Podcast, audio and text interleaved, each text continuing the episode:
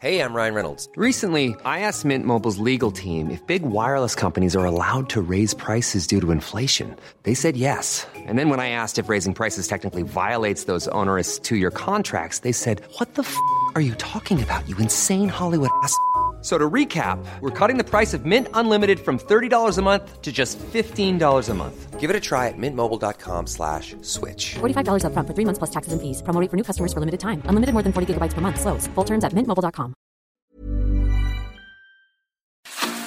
Heraldo Media Group presenta la información y el entretenimiento que usted necesita para estar enterado, también en su descanso. Informativo El Heraldo Fin de Semana con Sofía García y Alejandro Sánchez por El Heraldo Radio. Con la H que sí suena y ahora también se escucha.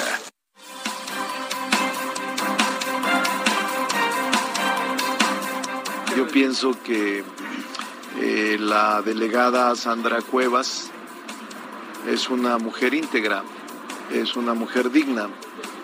Eh, le expreso toda mi solidaridad, eh, porque no soy de los que oculta a su amistad o que los deje cuando estos están en desgracia. Ya presenté mis pruebas. Fue una audiencia larga, fue una audiencia larga. Sin embargo, quiero decirles que me siento tranquila, confío en las instituciones, sé que van a ser bien valoradas. Eh, las cosas hoy eh, se presentaron de forma distinta.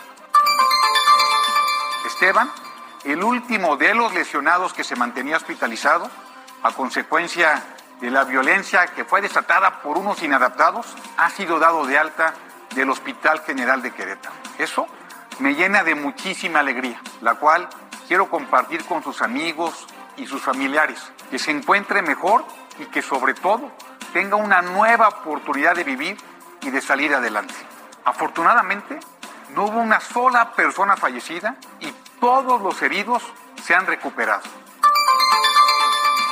Me parece muy bien el decreto que se hizo, como lo hemos estado mencionando desde que inició el proceso de ratificación o revocación de mandato, estaban dadas las condiciones por parte del Instituto Nacional Electoral para que de manera parcial no se dieran las condiciones para la participación de la ciudadanía.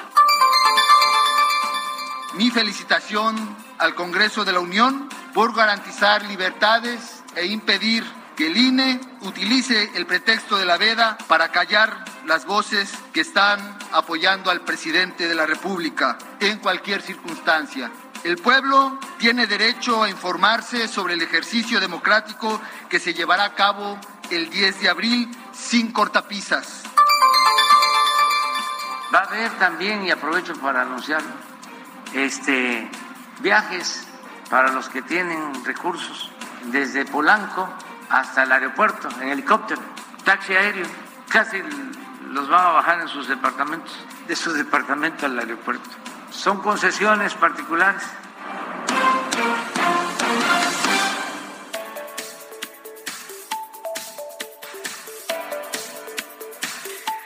Hola, ¿qué tal? Muy buenos días. Bienvenidos a los micrófonos de El Informativo Fin de Semana. Este sábado 16, 19, 19, yo porque estoy diciendo 16, 19 de marzo del 2022. Gracias por estar con nosotros. Quédese aquí porque vamos a estar hasta las 10 de la mañana todos juntos en estos micrófonos a nivel nacional, ya lo sabe, de punta a punta en todo el país y también más allá de las fronteras. Quédese porque además de que fue una semana llena de información y vamos a platicar a detalle de todo lo que ha pasado, también vendrá una semana muy interesante para el presidente Andrés Manuel López Obrador. Por lo pronto, usted, si puede, como ya lo escuchó en los ecos de la semana, podrá tomar un aerotaxi para llegar al aeropuerto, al nuevo aeropuerto internacional Felipe Ángeles,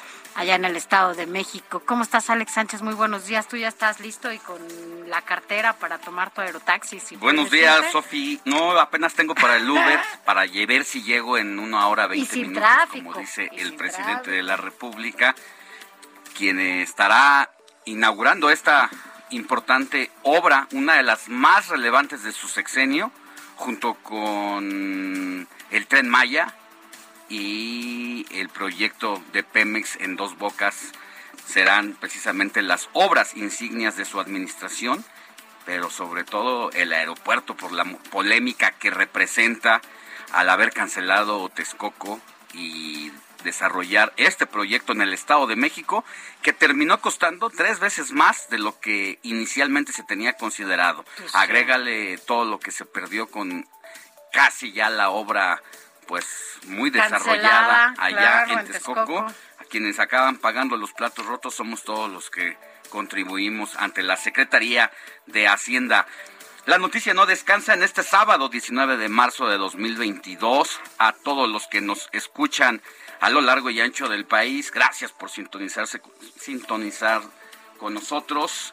Como cada fin de semana, hay demasiada información, Sofía. Ayer tremendo caos vial que se vivió en la salida a la carretera de Cuernavaca, de Acapulco. Yo no, pero había de cientos, miles de personas que se quedaron varadas ahí durante más de seis horas porque 20 personas tomaron la carretera debido a que denunciaban la desaparición forzada de tres personas allegadas. Eso y mucha más información, Sofía. Además es 18 de marzo, eh, ahora que mencionabas el día, eh, bueno, pues este proyecto magno de los tres más importantes del presidente Andrés Manuel López Obrador, que tiene que ver, por supuesto, el petróleo. Bueno, pues hoy, hoy se conmemora el 84 aniversario de la expropiación petrolera en México. ¿Te acuerdas? Que fue decretada por el entonces presidente Lázaro Cárdenas. Así que bueno, pues quédese con nosotros porque vamos a platicar de, de todo esto. Digo, 18, fue ayer, ayer 18. Yo estoy, bueno, estoy como... Es que, ¿sabes qué? Parece que me... Como es puente y estoy eh, un poco pero bueno, pues hay que recordar que es una fecha también emblemática, ¿no? Y que además, ¿sabes por qué lo confundí? Porque ayer los niños no tuvieron clases. Resulta que ellos tienen un puente larguísimo. Ayer no tuvieron clases y el lunes tampoco van a tener clases. Entonces, ayer por la por, ajá, por el 18 firma ah no por el 18 de marzo pero es que no, no, creo que sea por eso sí no, no, es por el 18 es por la firma pero el 21 es que normalmente son los lunes, los puentes son los, lunes, independientemente del día de la, semana que cae. Pero la, reunión que dices de los maestros es el próximo viernes. No, no es querían agarrar sus vacaciones no, no era. Es, el otro viernes también va a haber puente de los maestros. O sea, sí les encargo que también. Hay que trabajar. vaya lo que se vivió ayer en Querétaro, donde miles de fanáticos del cantante puertorriqueño Ricky Martin. Se habían muchos de ellos trasladado hasta aquella entidad y estaban formados para ingresar ya al concierto, cuando de pronto les dijeron que simplemente ya no podían ingresar. Estas personas preguntaban cuál era el motivo, le dijeron que simplemente no existía esa posibilidad y que tenían pues que dejar para mejor ocasión este, este, esta intención de entrar, que no iban a poder hacerlo y decidieron cancelarlo por temas de seguridad. Eh, llama la atención que sea en el mero momento cuando miles de personas ya estaban volcadas, ya se habían trasladado y que simple y sencillamente no existían las condiciones para entrar. Así es, al ratito vamos a tener a detalle de viva voz de una de las personas que estuvo allá afuera del estadio para que nos cuente bien qué pasó, qué les dijeron y qué pasa. Por lo pronto, son las 7 de la mañana ya con 8 minutos. Quédese con nosotros porque arrancamos rápidamente con un resumen de noticias. Informativo El Heraldo Fin de Semana. Lo más importante en resumen. La sala especializada del Tribunal Electoral del Poder Judicial de la Federación indicó que el decreto que permite a los funcionarios públicos emitir declaraciones de propaganda gubernamental en plena veda electoral no aplica para la revocación del mandato del próximo 10 de abril. Es decir, un revés al decretazo que regalaron los diputados y senadores al presidente para hablar de este tema en plena veda electoral. Y poco antes de la decisión que sentara el Tribunal Electoral del Poder Judicial de la Federación, la jefa de gobierno de la Ciudad de México, Claudia Sheinbaum, había invitado a los habitantes de la capital a participar el próximo 10 de abril en el ejercicio democrático de revocación de mandato que se realizará por primera vez en el país. En el marco de la eh, de esta situación es que la jefa de gobierno hace precisamente ese llamado, pero no conocía todavía la decisión de la autoridad electoral. Invitarlos a participar en el ejercicio de participación ciudadana, de democracia participativa el próximo 10 de abril. Es un ejercicio democrático muy importante.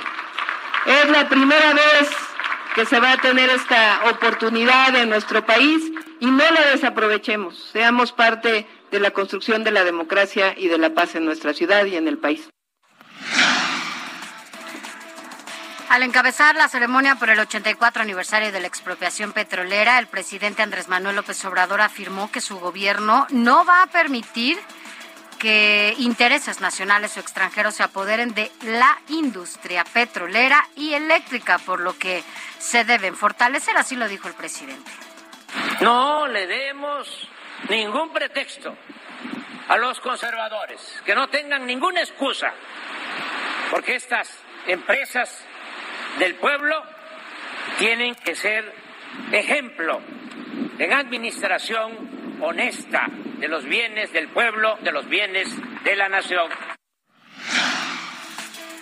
Y poco antes, durante su conferencia matutina, el presidente Andrés Manuel López Obrador anunció que el Aeropuerto Internacional Felipe Ángeles va a tener servicio de taxis aéreos desde Polanco para quien pueda pagarlo y aclaró que se tratará de concesiones privadas. Es la voz del presidente de la República. Va a haber también, y aprovecho para anunciarlo, este, viajes para los que tienen recursos desde Polanco hasta el aeropuerto en helicóptero, taxi aéreo. Casi los van a bajar en sus departamentos, de su departamento al aeropuerto. Son concesiones particulares. Ay, qué lástima que uno no tiene departamento en Polanco. Ah, eh, ¿Incluirá, también, digo, incluirá eh, del Valle? ¿O así como por acá los aerotaxis? No, dice el presidente que solamente de Polanco. Allá de Polanco o al Estado de, Hay que ver si por acá por universidad y, y, A ver, vamos a ver las rutas, ¿no? Porque en una de esas sí nos alcanza y podemos hacer una, una vaquita ahí. Pero bueno, eh, pobladores, en más información, pobladores del municipio de Huitzilac, en Morelos, bloquearon por más de cinco horas, usted no sabe las filas impresionantes, la carretera federal y la autopista México-Cuernavaca a la altura del kilómetro 73 para exigir la aparición de tres hombres que habían, que habían sido detenidos, acusados de tala clandestina en esta población de Topilejo. La Secretaría de Salud informó que hasta la noche de este viernes se sumaron 4.860 nuevos contagios de COVID-19 y 125 muertes a causa de esta enfermedad, con lo que el país ya llegó a un acumulado de 5.629.814 casos confirmados y 321.931 personas fallecidas. Ante esta situación, a partir de este lunes 21 de marzo y durante las próximas dos semanas, México estará en el nivel más bajo de riesgo por COVID-19 desde el inicio de la pandemia, ya que las 32 entidades del país se encontrarán en semáforo epidemiológico color verde. Por tercera ocasión consecutiva, la Secretaría de Hacienda mantendrá el estímulo para los combustibles al 100%, por lo que del 19 al 25 de marzo el gobierno cubrirá 5 pesos con 49 centavos por litro de gasolina magna. Para la premium el estímulo será de 4 pesos con 63 centavos y para el diésel de 6 pesos con 3 centavos por litro. Vámonos a información internacional porque en una videollamada de por lo menos dos horas, el presidente de Estados Unidos, Joe Biden, advirtió este viernes a su homólogo de China, al presidente de China, Xi Jinping, que bueno, pues sobre las implicaciones para eh, su país si ofrece apoyo material a Rusia, mientras que el líder chino pidió a Estados Unidos trabajar conjuntamente para alcanzar la paz tras la invasión Rusia de Rusia en Ucrania. El Estado Mayor de Ucrania anunció que las Fuerzas Armadas ucranianas han destruido desde el pasado 24 de febrero, día del inicio de la invasión rusa, cerca de 95 aviones de combate rusos, 115 helicópteros, 72 sistemas de lanzamiento de misiles y 44 sistemas de defensa aérea. Y por su parte, el presidente ucraniano Volodymyr Zelensky insistió en tener conversaciones significativas de paz y de seguridad con Vladimir Putin para poder detener la invasión a Ucrania y también advirtió que, de lo contrario, Rusia tendrá varias generaciones en recuperarse de las pérdidas. Más adelante le vamos a dar todos los detalles sobre este parte de guerra que le ha salido bastante caro a Rusia. No ha sido fácil como se pensaba en un inicio que en cinco días los rusos podrían acabar con los ucranianos y prácticamente ir por la cabeza del presidente Volodymyr Zelensky. Ha sido una resistencia épica la que han dado precisamente las fuerzas ucranianas a los rusos, Sofía. Así es, más adelante vamos a hacer eso. Y sabes qué, yo no sé si has visto, bueno, supongo que sí, evidentemente, estas imágenes desgarradoras de los niños, de los, de las personas adultas mayores que han tenido, bueno, que caminar por horas. Además, pues no saben si en algún momento les va a caer alguna bomba, ¿no? O sea, alguna misil, alguna situación por la que estén atravesando. De hecho, ha ocurrido como parte de los acuerdos que sostuvieron la semana pasada dentro, dentro de toda esta batalla militar que se tiene abierta, sobre todo de los rusos que han invadido este territorio ucraniano, se había llegado a un acuerdo para habilitar corredores por los que podrían salir civiles, personas mayores, niños, mujeres sobre todo, que habían decidido o que no les quedaba otra más que abandonar el país a pesar de esos acuerdos los rusos finalmente bombardearon esos caminos y han fallecido decenas y decenas de civiles. Más adelante hablaremos a detalle de todo lo que está pasando allá en Ucrania.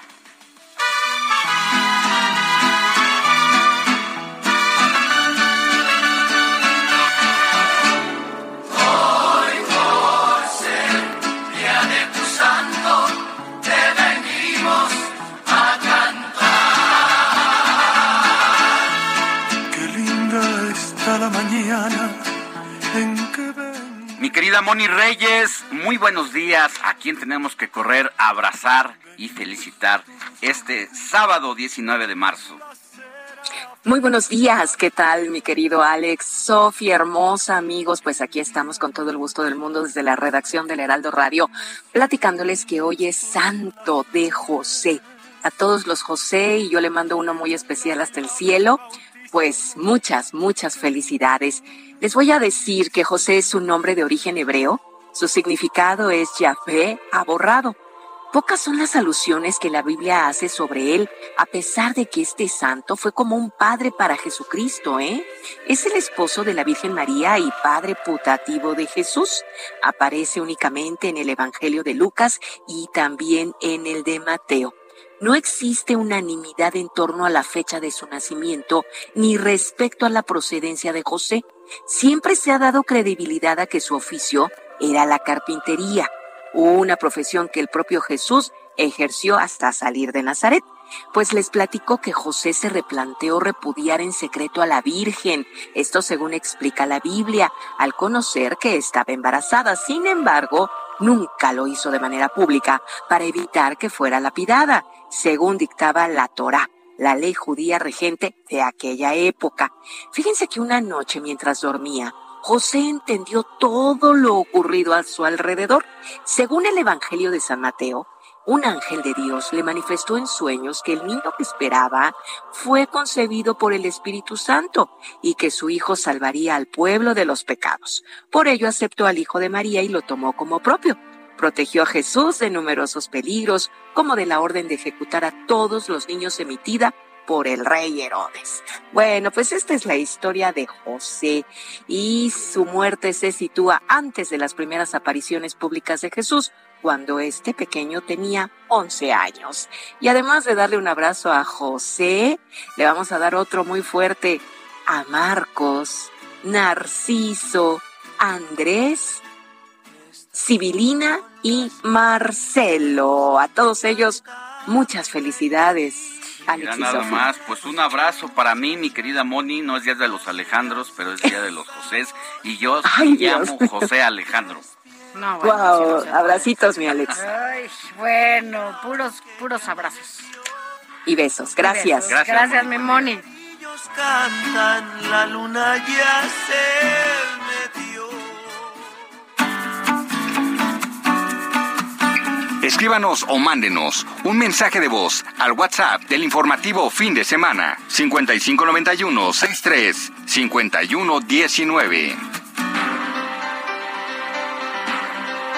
Gracias por continuar con nosotros. Son las 7 de la mañana con 21 minutos. Eh, mire, quédese con nosotros porque más adelante vamos a platicar de un tema que seguramente a usted que nos está escuchando o a alguien que conozca eh, le puede interesar. ¿Usted se acuerda cuando cambiaron, eliminaron, quitaron de plano el seguro popular y entonces implementaron el INSABI? El INSABI que toda la vida tuvo problemas, que no supieron cómo operar porque nada más lo cortaron de tajo el seguro popular, entró el INSABI y ni sabía, no había reglas de operación, no había nada para saber cómo iba a funcionar este nuevo eh, sistema de seguridad eh, pues en materia de salud. Bueno, pues resulta que cree pues que ya fracasó el Insabi, que nomás no sirvió.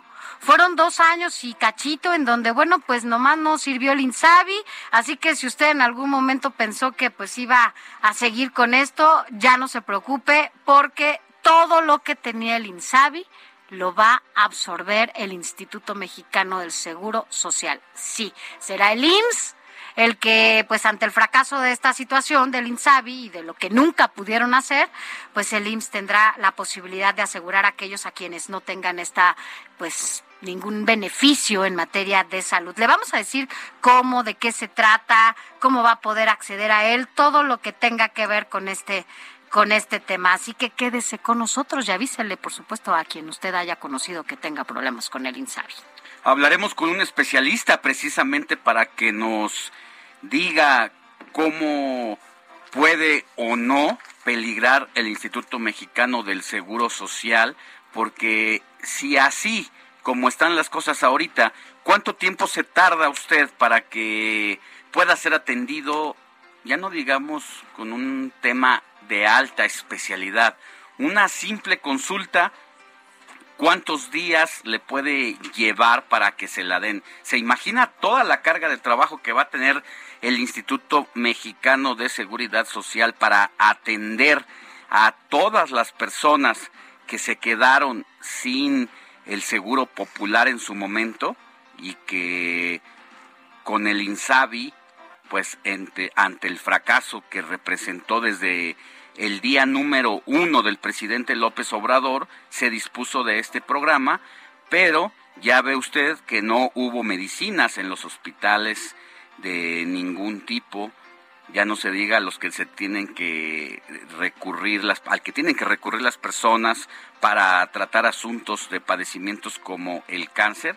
Bueno, pues la situación parece que es un momento muy complicado para quienes están en la administración del Instituto Mexicano de Seguridad Social, hasta dónde puede llevar también a esta noble organización a tocar fondo cuando ya de por sí también enfrenta graves problemas, no solamente por el desabasto o la falta de cobertura de medicamentos, sino por el tema administrativo, por el tema del el déficit presupuestario, por eso la relevancia de desarrollar este tema en el transcurso de las siguientes de las siguientes horas. Aquí, de aquí hasta las 10 de la mañana estamos juntos. Por lo pronto vamos a una pausa y volvemos con más información. Seguramente usted ha escuchado una frase que dice que las palabras se las lleva el viento, pero ¿qué pasa cuando el viento se lleva en realidad uno de los objetos más preciados? Al volver, le platicaré de esta historia.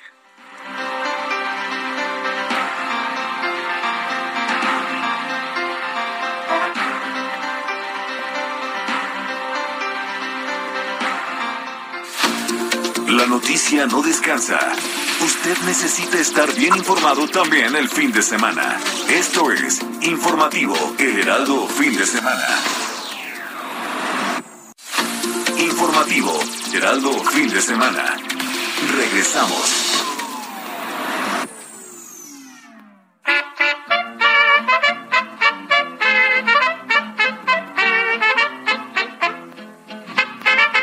Cada 19 de marzo se conmemora el Día Internacional del Artesano, en recuerdo a San José, cuyo oficio era el de carpintero, fiel reflejo de la cultura y del arte de los pueblos. La artesanía ha sido desde tiempos ancestrales una forma de vida transmitida de generación a generación. Esta expresión artística cultivada por los maestros privilegiados con el don de la creación cumple un papel importante en el desarrollo social y económico del país. En México, constituye una fuente de trabajo para miles de familias que merecen un reconocimiento por ser promotores de las costumbres y la identidad. Felicidades.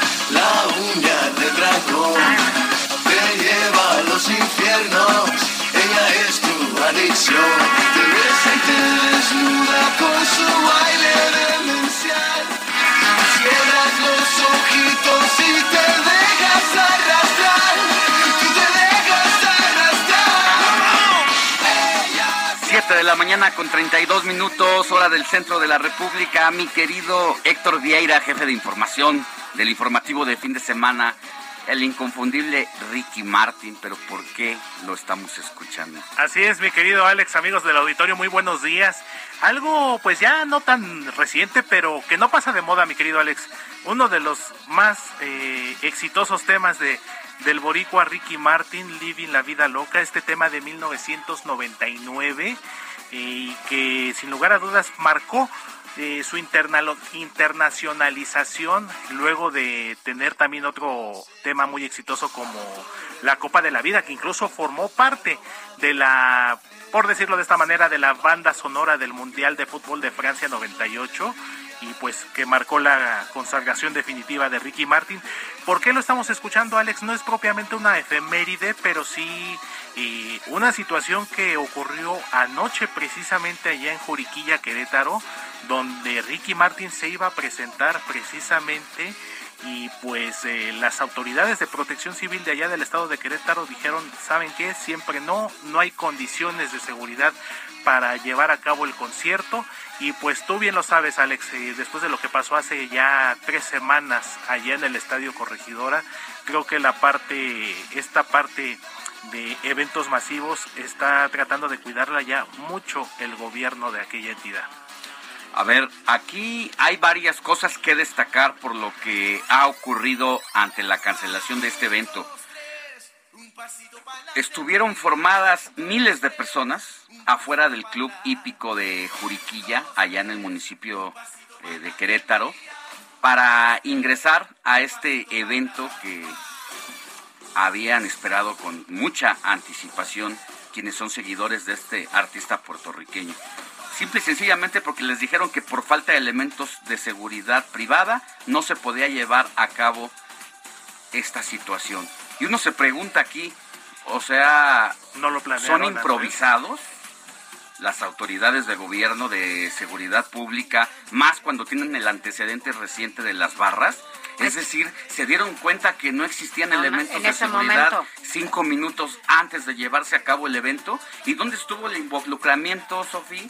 La participación de estos, híjoles, que no sé cómo decirlo, representantes de seguridad con el las autoridades privadas del evento. Es que esto que dices es importante porque cuando se está preparando desde el inicio un evento de esta magnitud, entran justamente en la organización del evento autoridades locales de protección civil que desde el inicio se generan rutas para saber dónde van a, cómo va a estar todo lo que tiene que ver en materia de protección civil, además de otros temas de seguridad y demás.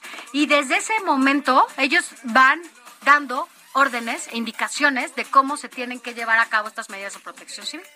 Desde ese momento. ¿Desde hace cuánto tiempo te gusta que estén preparando el concierto de Ricky Martin? Desde hace por lo menos unos cinco meses, por lo menos. de anticipación. Por lo menos. Y no puede ser que, ahora... hace dos semanas pasó lo de lo de el estadio.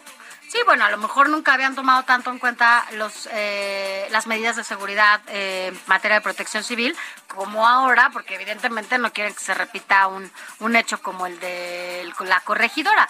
Pero al 5 para abrir la puerta no puede ser posible. Exactamente, Sofía. Como bien lo dices, no es un evento que se programe en la próxima semana ya está listo lleva meses de anticipación, es van detalles desde lo que es eh, la parte logística dentro del recinto donde se va a llevar a cabo el evento, incluso debe de haber dispositivos viales para que la gente pueda llegar y no tenga problemas de accesibilidad, o sea, son diferentes puntos los que se deben de llevar y cuidar y que pues tal parece que otra vez eh, eh, falló en ese sentido y pues no hubo la suficiente coordinación. Y como bien dicen pagan justos por pecadores, en este caso quienes eh, y Alex, pues, pues la gente, el público, claro. No, pues una pena que todavía no aprendamos y que las autoridades, tanto los responsables del evento, no se hayan coordinado con la atención y pues la exigencia que ameritan estos casos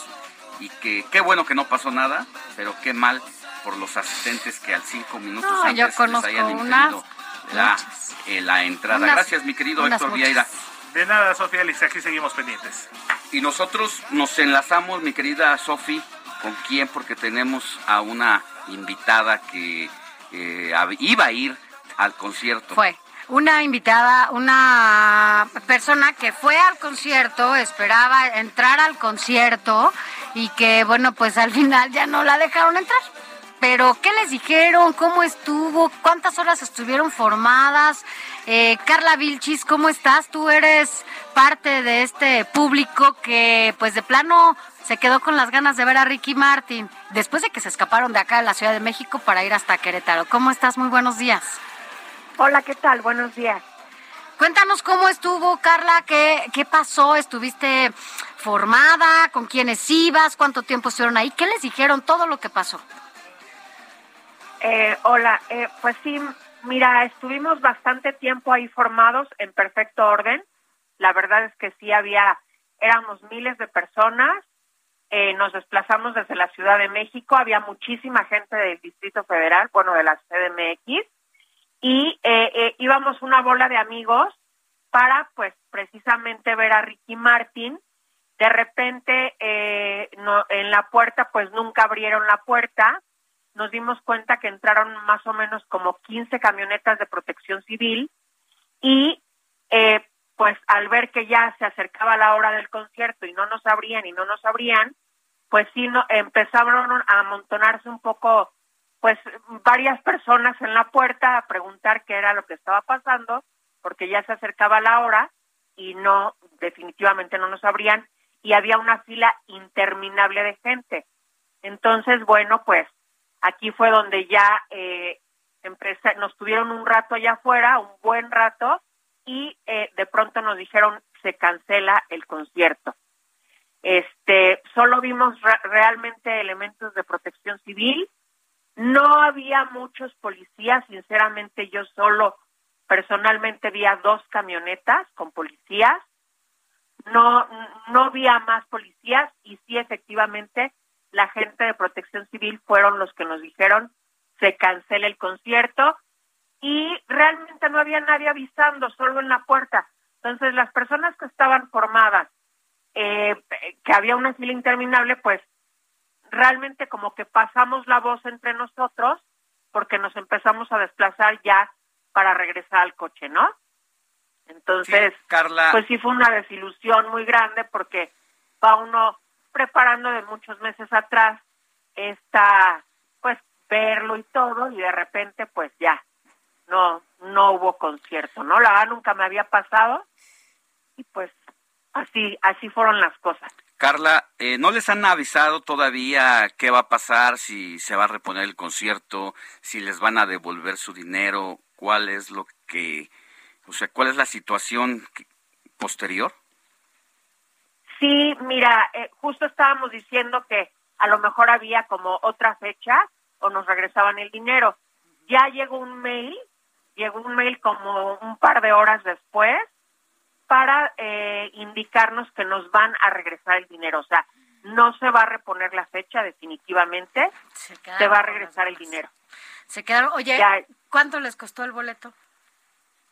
El boleto nos costó aproximadamente 890 pesos. Bueno, pero se los van a regresar. ¿Con Sí, cuánto tiempo de anticipación habían pre- comprado ustedes su ingreso a ese lugar? Eh, yo creo que como cuatro meses atrás. Sí. Bueno, pues una situación muy lamentable para ustedes que sin deberla ni temerla, pues han sido parte de esta incapacidad de las autoridades, tanto privadas que organizan la, el evento, como las autoridades municipales o de gobierno que todavía no aprenden a coordinarse para llevar a cabo cualquier actividad.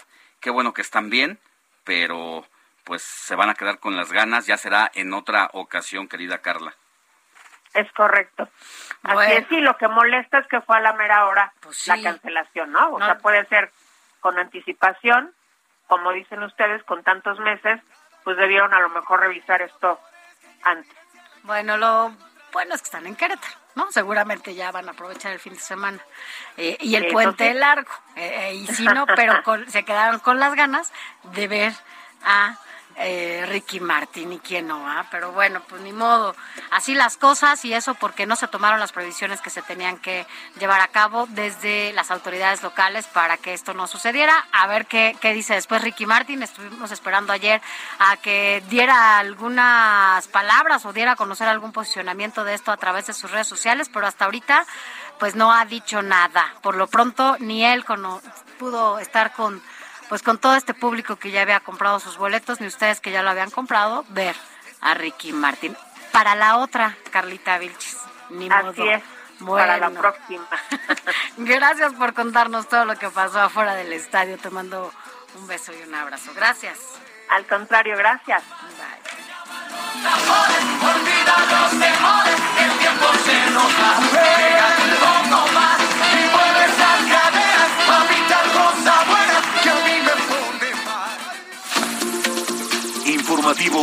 Heraldo Fin de Semana con Sofía García y Alejandro Sánchez.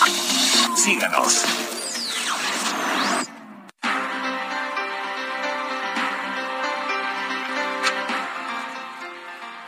Siete de la mañana con 43 minutos, hora del centro de la República.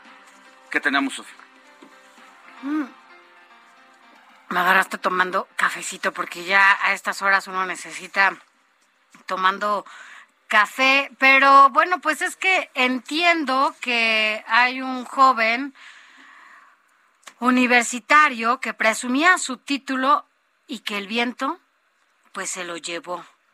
Y es que, bueno, como todos lo que, los que podemos lograr algún, algún tema académico, sobre todo que es reconocido, pues significa un orgullo no solo para nosotros, sino para también quienes estuvieron ahí con nosotros acompañándonos. Y es que, bueno, pues resulta que después de que este joven termina sus estudios eh, y muestra, ¿no? En uno de los momentos más felices de la vida que uno puede convertirse, bueno, pues al final se convirtió en uno de los más angustiantes. Esto le ocurrió a una joven universitaria que después de recibir su título Se imagínense su hija recibiendo su título, pues decide mostrarlo y tras recibirlo, sin imaginar lo que estaba o lo que iba a hacer el viento, bueno, pues literalmente se lo llevó, se lo arrancó de las manos. Esto lo compartió en un a través de su cuenta de TikTok un usuario. Eh, y ahí se puede ver cómo esta joven estaba muy emocionada tras recibir este título universitario. Y quién no, imagínese, después de tantos años de estudio, que tengas tu título. Hay quienes, a pesar de los años de estudio, pues nomás no hay, no hay título. Y bueno, pues ella que lo tenía en sus manos, lo estaba presumiendo. Y la sonrisa, bueno, pues eh, se le fue después de que el viento justo se llevó su diploma. Imagínate que estés con tu diploma no, con tu título, porque pues el diploma todos nos lo dan, ¿no? Cuando terminamos la carrera, claro, después de que aprobaste todas las materias, no, no como algunos, ¿no, Quique? Que y se marchó.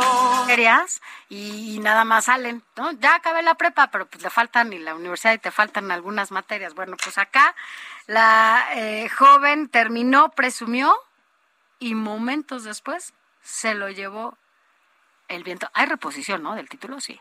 Entonces, bueno, pues qué, qué, qué hubiera pasado. Pero imagínate, no, qué, qué, qué, horror. Te quedas literalmente pasmada si se te va tu título y tú eh, presumiéndolo. Así que, bueno, pues este video que fue viral en las redes sociales, imagínense que tiene 3 millones de reproducciones, más de 600 mil reacciones, o sea, comentarios. Eh, así que pues si usted lo quiere buscar y lo quiere ver, la cuenta en la que se difundió a esta joven es san-lou 14, para que vea cómo se llevaron el título y literal el lo que el título y el viento se llevó. Y se marchó, y a su barco le llamó no, libertad. Esta episodio, imagínate, Sánchez, que estés con tu título y que se lo lleve el viento, ¿qué haces? Primero corres, ¿no? Detrás de Pues, él. Si puedo, sí, pero bueno, ya tendrá que pedir una reposición esta, esta chica. Siete de la mañana con 46 minutos, seguimos con más. Informativo El Heraldo, fin de semana, con Sofía García y Alejandro Sánchez. Síganos.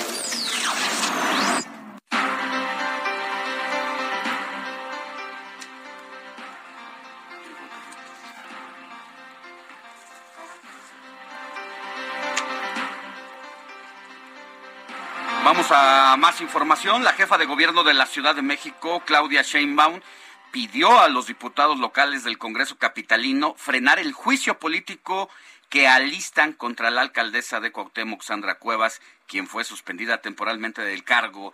Mi querido Carlos Navarro, tú tienes más información. Buenos días. Buenos días, Alejandro y Sofía. Les saludo con gusto a ustedes en el auditorio. Y un episodio más en esta disputa que se ha vivido en la Ciudad de México, un caso inédito donde una alcaldesa fue suspendida temporalmente por la presunta comisión de delitos como robo, abuso de autoridad, así como discriminación, se llevó a cabo ayer y es que como bien lo comentabas Alex, la mandataria capitalina Claudia Sheinbaum pidió frenar esta intención de parte de los diputados morenistas en el Congreso capitalino de llevar a Sandra Cuevas a un juicio político. Escuchemos con un respetuoso llamado a los diputados y diputadas del Congreso porque leí el día de hoy en los medios que han planteado un tema de juicio político. Y a mi parecer no es correcto.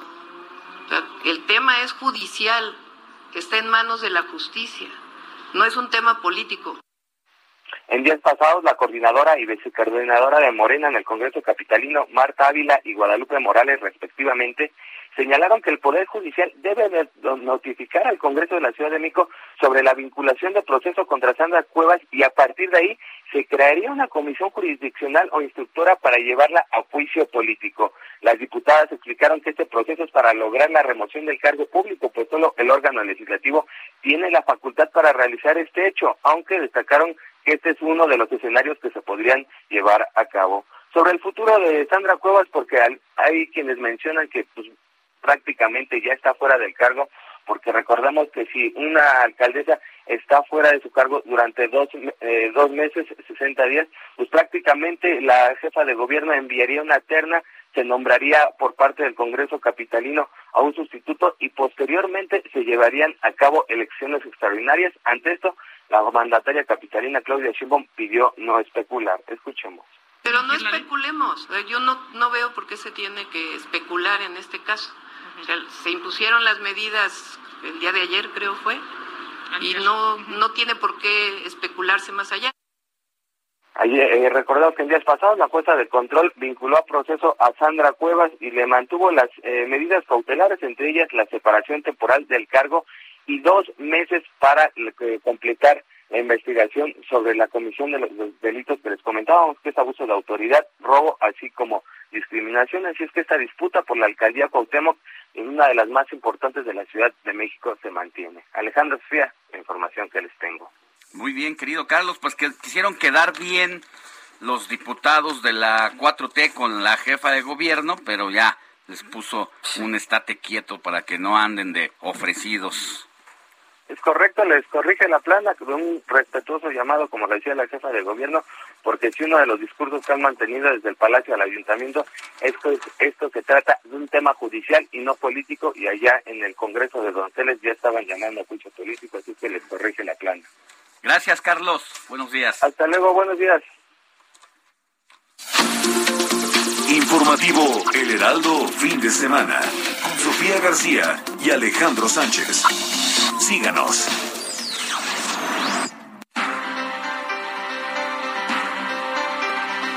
Son las 7 de la, son las 7 de la mañana con 50 minutos hora del centro del país. Vámonos rápidamente hasta Tabasco porque mire, otra de las obras insignia del presidente justamente es la refinería de Dos Bocas, que además ha causado también mucha polémica, todo lo que se ha dado allá eh, desde este paro que hacen trabajadores que están allá en esta construcción. Y mire, ahora debido al consumo de alimentos en mal estado, varios trabajadores, otra vez la refinería eh, de la refinería Olmeca del complejo Dos Bocas, pues se, eh, se intoxicaron, pero quien tiene todos los detalles es Armando de la Rosa. ¿Cómo estás? Muy buenos días.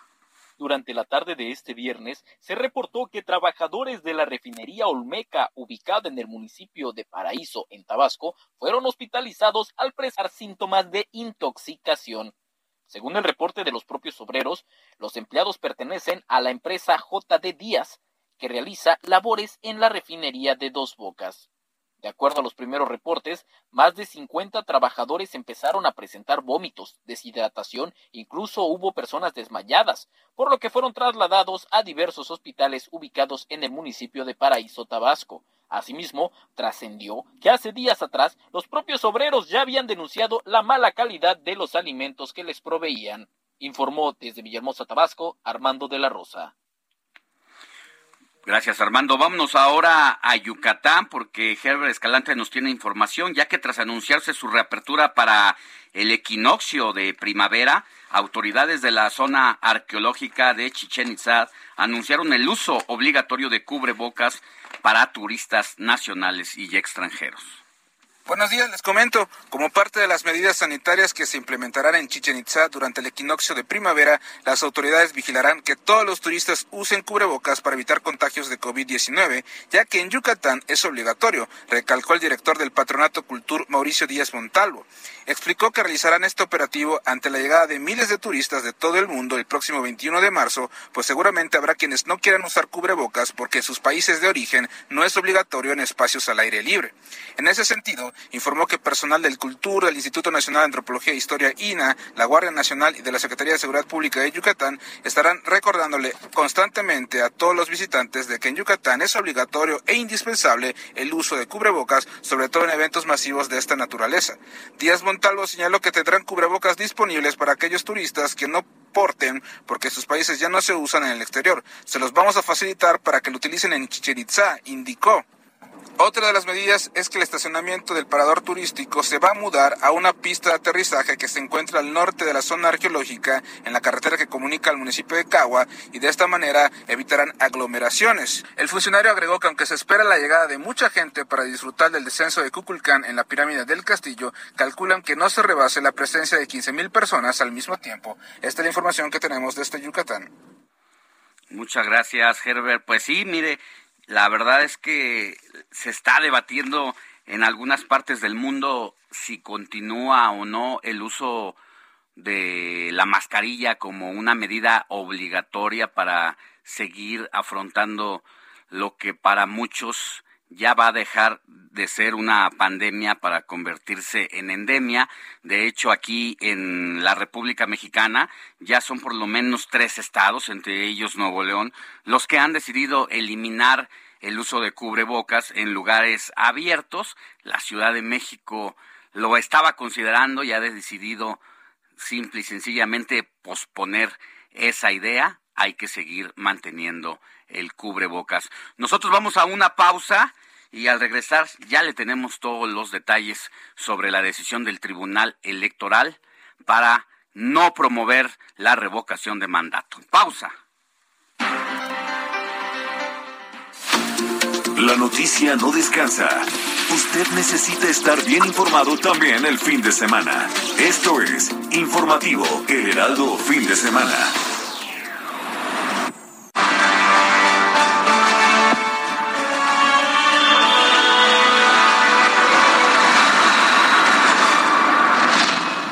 8 de la mañana del 19 de marzo del 2022. Continuamos con el informativo de fin de semana con Sofía García y Alejandro Sánchez. Este lunes se inaugura el Aeropuerto Internacional Felipe Ángeles. IMSS Bienestar dará inicio este primero de abril. Un experto nos dirá cuáles podrían ser las consecuencias para los derechohabientes. Caos vial en la carretera México-Cuernavaca por bloqueos. La gente se manifestó por desaparición de jóvenes.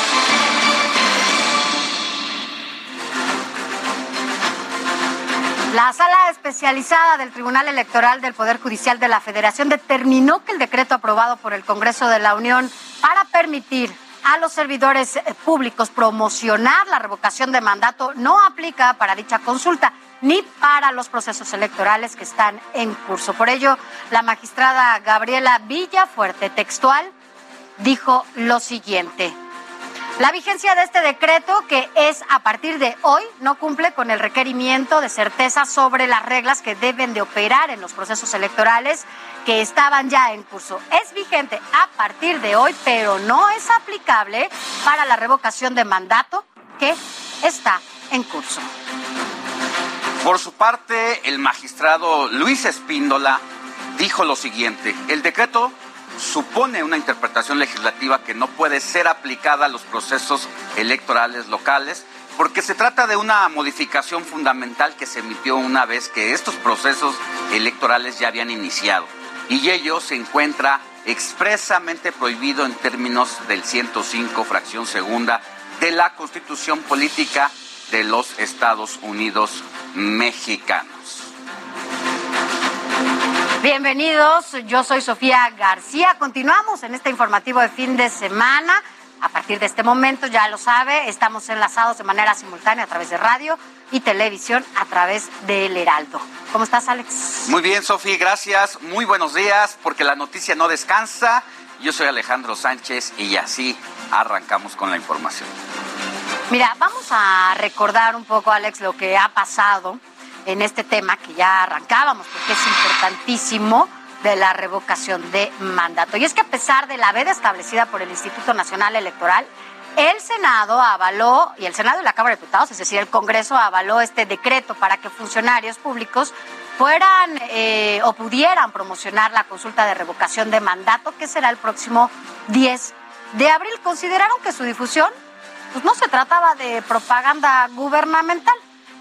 El tema se extendió por dos días, ya que comenzó a analizarse en el Pleno desde el miércoles. Sin embargo, por falta de quórum, ese primer día quedó pendiente la votación del decreto que eh, interpreta los alcances del concepto de propaganda gubernamental. Al presentar las reservas del decreto, bueno, la oposición acusó de violaciones al artículo 105 y 134 constitucional, así como no respetar los acuerdos políticos en la Cámara Alta. Vamos a escuchar lo que pasó en ese momento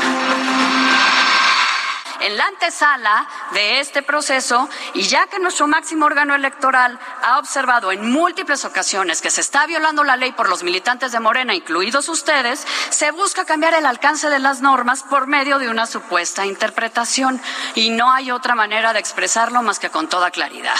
Esto es un fraude a la Constitución. Ojo, porque el tema no es solo la revocación de mandato. Esta interpretación es para cualquier proceso electoral y de ser considerado, se sienta un precedente muy, muy penoso para ignorar la veda electoral de este y de todos los procesos electorales en cualquier otro proceso federal o local. Además de que hubo otras reacciones por parte de funcionarios como el consejero electoral Ciro Murayama, que mencionó que solo los tramposos cambian las reglas del juego una vez iniciado el partido. Por otro lado, la oposición de la alianza Va por México, integrada por PRI, PAN y PRD, pidió al INE usar la fuerza pública para quitar los espectaculares que llaman a votar a favor de Andrés Manuel López Obrador en la revocación de mandato. En Movimiento Ciudadano también hubo reacciones contra López Obrador y su promoción. Clemente Castañeda, coordinador de la bancada naranja en el Senado, declaró que no van a permitir que Morena modifique la ley a su antojo. En tanto, el Partido Acción Nacional en el Senado también se hizo notar a través de la voz de Damián Cepeda, aseguró que dice, dicen sí a la democracia y a que los ciudadanos decidan si revocan o no a los gobernantes. Por otro lado, los senadores de Morena defendieron la aprobación de este decreto, ya que afirmaron, según ellos, que era necesaria una interpretación correcta, según ellos, insisto, de esta ley. Y en este, de, eh, en este decreto que nosotros pretendemos aprobar el día de hoy, lo que se pretende es, se aclara qué es la propaganda gubernamental y no se va a que, se sigue ponderando el hecho de que no se inmiscuyan recursos públicos sí. para contratar propaganda. Y después de esto, el partido de Morena no dudó en subir a sus redes sociales un spot donde el líder nacional de Morena, Mario Delgado, invitaba a la gente a participar en la próxima consulta, el cual el INE ordenó retirar el video sobre la revocación de mandato. Esto después de que el PRI y el PRD fueron y presentaron una queja ante el INE por la difusión de spots. Además, dio vista a la unidad técnica de fiscalización para investigar sobre el presunto uso indebido de recursos públicos. Y pues a un día de aprobar el decreto con el que los funcionarios de todos los niveles podrán hacer promoción de la consulta y a menos de un mes del ejercicio, el consejero presidente del INE, Lorenzo Córdoba, durante la sesión del Consejo del Instituto en la que el tema fue la principal discusión, la revocación de mandato y fuertes acusaciones en contra de consejeras y consejeros a quienes se les señaló de perjudicar la consulta del proceso. Mire, así lo dijo. Quienes presuntamente quieren y promueven la revocación de mandato, paradójicamente, como podemos ver aquí, son quienes parecen obsesionados por boicotear el trabajo de organización de este ejercicio, construyendo narrativas falaces y difundiendo, como acabamos de escuchar hace apenas unos minutos, noticias falsas. Mentir es engañar, es una manera más de hacer trampa. La gente está cansada de los tramposos. No descarrilen este proceso porque ahuyentarán a la ciudadanía de las urnas.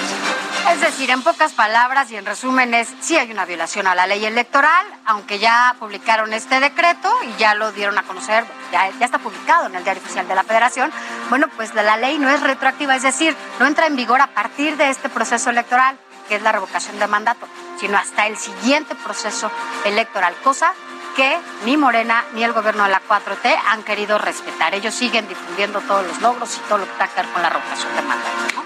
Han utilizado los de Morena y la presidencia de la República, hay que decirlo, a su antojo, como han querido este proceso de referéndum revocatorio, porque como no les acomoda ya en el tiempo presente las modificaciones a la ley que ellos mismos propusieron cuando eran oposición, hoy la van ajustando sobre la marcha al vapor, al calorcito, porque lo que quieren es darse promoción y darse publicidad para, pues de cara al proceso de las elecciones que vienen, seis gubernaturas para renovar este año.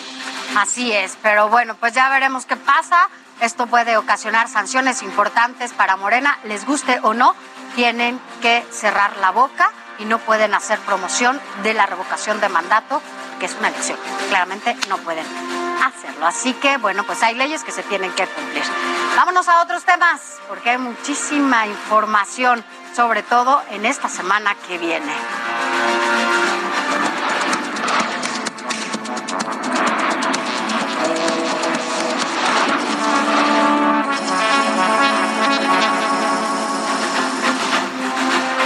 Bueno, estamos a unas horas prácticamente de que se lleve a cabo la inauguración del Aeropuerto Internacional Felipe Ángeles. Será este lunes 21 de marzo cuando, bueno, pues esta obra sea inaugurada y Luis Pérez Cortare nos cuenta todo lo que ha costado, cuántas personas trabajaron en este proyecto y también los servicios con los que contará. Vamos a escuchar.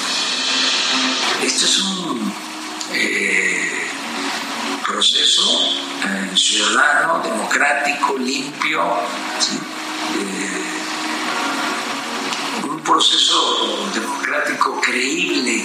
En octubre de 2018, Andrés Manuel López Obrador, presidente electo, convocó a una consulta popular para elegir si seguía la construcción del nuevo Aeropuerto Internacional de la Ciudad de México en Texcoco o interrumpirlo. El resultado fue un no. El nuevo gobierno decidió hacer un aeropuerto civil en la base militar de Santa Lucía. Entonces, cuando hice el planteamiento de Santa Lucía, la verdad, pues empezamos con, la, con los módulos estructurales típicos de un aeropuerto, ¿no? que son 18, 36, 72 metros, ¿no? para los claros me refiero. El 29 de abril de 2019 iniciaron los estudios previos y trabajos preliminares del proyecto en el campo militar Santa Lucía. Su construcción inició el 17 de octubre de 2019. La historia lo dirá para demostrar, hablarán los hechos. La fecha de inauguración fue señalada para el 21 de marzo de 2022. Al principio, la construcción del Aeropuerto Internacional Felipe Ángeles costaría 68.367 millones de pesos. Sin embargo, el costo final fue de 116 mil millones de pesos. Será también un complejo aeroportuario emblemático. Será funcional, económico y sostenible. La construcción de la primera fase duró tres años. Laboraron más de 36 mil obreros. Durante las excavaciones hallaron 200 restos de mamut, por lo que edificaron el Museo del Mamut. Operarán cuatro aerolíneas, Vive Aerobús, con destinos a Guadalajara y Monterrey, Aeroméxico, a Mérida y Villahermosa, Volaris, Cancún y Tijuana, y con Viasa volará a Caracas, Venezuela. Con 14 posiciones de abordaje, las autoridades estiman una capacidad de 20 millones de pasajeros. Consta de un edificio terminal de 384 mil metros cuadrados y un kilómetro de largo. Sus tres pistas podrán operar de manera simultánea, dos de ellas con cuatro y medio kilómetros de longitud, con una separación de un kilómetro y medio, y una tercera pista de tres y medio kilómetros de largo. Tiene una terminal de combustibles con capacidad para 21 millones de litros. La torre de control de 88 metros de altura, un hotel cuatro estrellas, una terminal intermodal de transporte terrestre, un estacionamiento de cinco niveles para 4.000 vehículos. Para la segunda etapa del Aeropuerto Internacional Felipe Ángeles, de 2032 a 2042, se espera que tenga 245.529 operaciones anuales y lo utilicen 43 millones de pasajeros. Para Heraldo Media Group, Luis Pérez Curtado pues a unas horas prácticamente de que ya se dé esta inauguración y todavía están haciendo algunas adecuaciones, están arreglando a los caminos, sobre todo que tienen que ver para los accesos a este aeropuerto, así que veamos cómo, cómo llega, ¿no? Esta así es, vamos a ver las posibilidades más adelante de, y opciones que hay precisamente para llegar a esa zona que se habla, hay complicaciones, incluso aunque se ha dicho con bombo y platillo que los Ubers o los, o los Didis. Te van a cobrar entre 120 y 150 pesos yendo de un lugar como desde el World Trade Center hacia Es- allá. Es céntrico, ¿no? Más o menos. Vamos a ver, vamos a preguntarle a la aplicación esta mañana cuánto, nos cobra y de hecho saber si realmente ya está dada de alta esa ubicación, El aeropuerto. el aeropuerto, en, las, en la plataforma digital. Vamos a hacer esa... Ahorita vamos a hacer ese ejercicio, porque oye, ahora que lo dices, ¿tú te acuerdas que hubo un momento de, de que creo que fue en plena pandemia, obviamente, cuando tú pedías un Uber o pedías un Didi o pedías uno de estos, que en una hora pico cobraban en un momento en donde te cobraban 50 pesos, llegaban a cobrar hasta 230 Sí, pesos. Le llaman tarifas no quiero saber. dinámicas eh, y dependiendo de la zona de mayor alta demanda, donde se llega a incrementar el triple de lo que cuesta comúnmente y vamos a ver cuánto va a terminar pagando el usuario que use el aeropuerto o que tenga que ah, salir a algún destino, ya sea nacional o internacional, pero parece que la situación está complicada. Pero ¿eh? sabes qué, yo creo que tú vas a ser de los que pidas o aerotaxi. Siento que No, como ya o sea, se va a pedir su aerotaxi. vivo en entonces- pero vamos a ver si acá por la del Valle piden, en un- pueden el llevarte teléfono y hasta decir, oiga, ¿puede venir a mi casa aquí a mi heliopuerto por mí? Bueno, pues sí hay quien tiene esa posibilidad y ayer el presidente de la República ya también lo anunciaba, ¿no? En la conferencia mañanera precisamente, Andrés Manuel López Obrador dio este anuncio para los que tengan recursos. Va a poder pasar por ellos en helicóptero desde la azotea de su casa o departamento y dejarlo en el aeropuerto Felipe Ángeles, donde contarán con un área exclusiva para que su operación no interfiera con los vuelos programados. Va a haber también, y aprovecho para anunciarlo, este, viajes para los que tienen recursos, desde Polanco hasta el aeropuerto en helicóptero.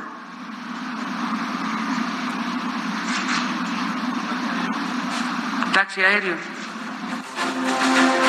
Bueno, ya ven, si usted tiene sus ahorritos y quiere un aerotaxi, pues ya, habrá, ¿no? Ahí para que lleguen. Vamos a ver cuáles otras rutas, porque pues, también habrá otros que quieran llegar también así, vía aérea y rapidísimo al aeropuerto. En tanto, el gobierno federal, bueno, pues ya presentó las rutas viales que pues, llevarán hacia el aeropuerto internacional Felipe Ángeles, así como los precios y también los tiempos estimados que cada una de ellas tiene. Y mire, escuchemos cuáles son estos costos. Este lunes se inaugura el Aeropuerto Internacional Felipe Ángeles y el gobierno federal dio a conocer que se encuentran listas 14 rutas con puntos de conexión para que pasajeros de la Ciudad y Estado de México puedan llegar hasta el mismo. Así lo comentó Isidro Pastor, director de participación estatal mayoritaria del aeropuerto.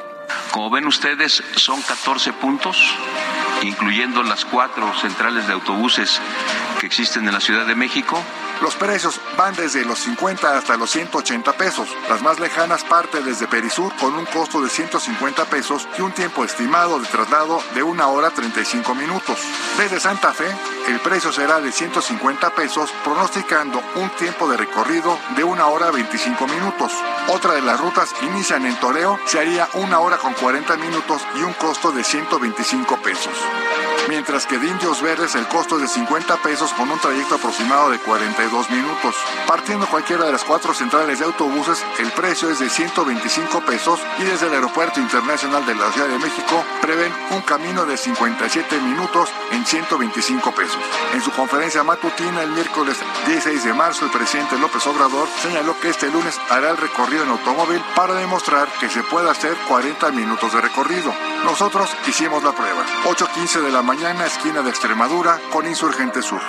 Iremos desde este punto con rumbo al Aeropuerto Internacional Felipe Ángeles en Santa Lucía, ubicado a 55 kilómetros. Comenzamos solicitando este último. Los precios varían desde 380 pesos en adelante, dependiendo la hora y la tarifa dinámica. Iniciando viaje, de entrada marcó una hora 30 minutos. Iniciando cronómetro. Comprobamos. A la par cargamos gasolina 200 pesos para la ida y arrancamos. La ruta más rápida fue Insurgente Sur, Río Churubusco, Puerto Aéreo.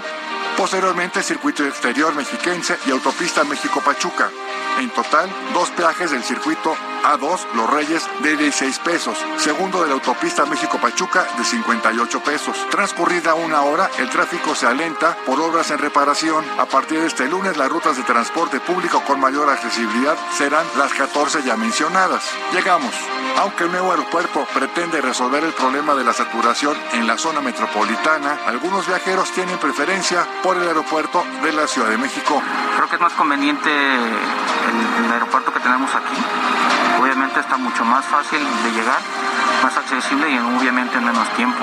y se hace demasiado tiempo porque se hace eh, cuello de botella en la subida de indios verdes de aquí para allá. En automóvil propio, 1 hora 47 minutos, 274 pesos. Automóvil por aplicación, 1 hora 47 minutos con 889 pesos. En transporte público, de acuerdo a nuevas rutas, de 42 minutos a 1 hora 40 minutos, de 50 pesos a 180 pesos. Hay que recordar que para un vuelo nacional es necesario presentarse con dos horas de anticipación y para un vuelo internacional al menos tres horas antes. Con información de Antonio Anistro, Heraldo Media Group. Bueno, y pues siguiendo con el AIFA, a nada de su inauguración, son los 58 de los 266 locales que se tienen contemplados ahí, apenas 58 han sido rentados a unos días de que inicien estas, estas operaciones. Se espera que la demanda de espacios comerciales incremente conforme vaya habiendo más líneas aéreas operando en el aeropuerto. Además, no hay ningún banco dentro de la terminal aérea a estas alturas necesarios, porque además siempre de última hora quieres, ¿no? Y tienes que disponer de, dinero, sobre todo cuando llegas al aeropuerto. Pero vámonos rápidamente con nuestro compañero Alan Rodríguez, porque Alan, tú te encuentras justo ahí afuera de estas instalaciones del aeropuerto.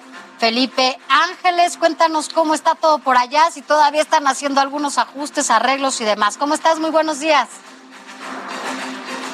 Sofía Alejandro, muy buenos días. Como ya lo mencionas, nos encontramos en estos momentos al exterior del Aeropuerto Internacional Felipe Ángeles, esto en el municipio de Tecámac, Estado de México. Podemos observar en estos momentos el arribo de decenas de vehículos encargados eh, pues de, de llevar a este punto algunos materiales de los que todavía se están realizando obras al interior. Por este motivo, en esta mañana hemos podido también observar arribo y la llegada de miles de trabajadores quienes están prácticamente trabajando a marchas forzadas, ya cerrando pues los últimos detalles antes de esta inauguración que se estará llevando a cabo el próximo lunes. Lo que sabemos hasta el momento es que para llegar a este punto existen por lo menos dos rutas. Una de ellas es a través de la autopista México-Pachuca, con un costo de aproximadamente 58 pesos para vehículos, 29 para motocicletas. Y partiendo justamente desde el centro de la Ciudad de México, el tiempo en promedio es de dos horas, dependiendo mucho del momento y de la hora, si es que se trata de horas pico a través de la autopista México-Pachuca, pues lo que podemos observar es que el tiempo se incrementa bastante. Pero también por la zona de la carretera federal México-Pachuca, el tiempo se reduce en por lo menos una hora con diez minutos y esto gracias a que no hay tantas obras como las que se registran en la autopista México-Pachuca. Por lo menos a partir del kilómetro 25 tenemos tres cortes a la circulación, cambios de carriles y toda esta situación complica la llegada hasta este punto donde pues se estará inaugurando el próximo lunes este aeropuerto. Alan, pues mira, estamos a prácticamente 48 horas de la inauguración y todavía se ve que no, no está todo planito, todavía tienen mucho trabajo que hacer, así que bueno, pues esperemos que terminen pronto y bueno, pues si es necesario, más adelante nos enlazamos contigo también. Gracias, Alan, por tu reporte. Vamos a estar al pendiente. Muy buen día. Gracias, buen día. Y bueno, vámonos a, a otros temas. Mire, la revista de Pensamiento y Cultura de la Benemérita Universidad Autónoma de Puebla dedicó su edición número 39 a la vida y obra de la destacada pintora mexicana Carmen Parra y nuestro compañero Antonio Anistro tiene todos los detalles. La revista de pensamiento y cultura de la Benemérita Universidad Autónoma de Puebla, Unidiversidad, dedicó su edición número 39 a la vida y obra de la destacada pintora mexicana Carmen Parra. Para esta edición, que lleva de nombre Bustrofedón, se tomó como referencia la sensibilidad y el estilo barroco que la maestra impregna en cada una de sus obras. Bustrofedón es esta escritura que va de izquierda a derecha y que después vuelve de derecha a izquierda. Hace una circularidad y fue uno de los recursos precisamente del barroco.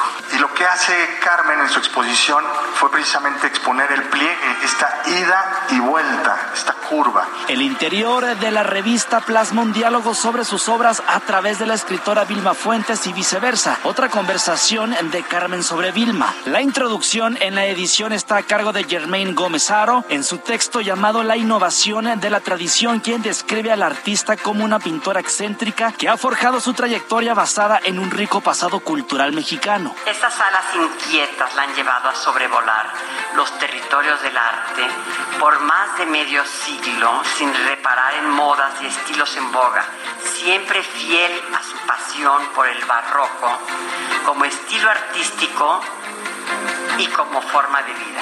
Durante la presentación que tuvo lugar en el Centro de Cultura Casalam, la pintora también estuvo acompañada de amigas entrañables como la politóloga Denise Dresser, la actriz Ofelia Medina y desde París la escritora Vilma Fuentes. Y eso, por eso escrito tanto sobre ello, porque cada vez es un motivo nuevo, es algo, algo novedoso en el sentido que provoca asombro. Que dices, ¿de dónde saca todo esto? Por su parte, Carmen Parra agradeció el distintivo y reconocimiento en esta edición de Unidiversidad. La única palabra que tengo en el corazón es agradecimiento. Muchas gracias por todo y por todos ustedes. Gracias. Para alimentarnos. ¡Viva Carmen Parra! ¡Viva Vilma Fuentes! Carmen Parra es una de las artistas plásticas contemporáneas más significativas del país. A lo largo de su incesante actividad ha generado una hermandad con los artistas nuevo La noticia no descansa. Usted necesita estar bien informado también el fin de semana. Esto es Informativo El Heraldo Fin de Semana.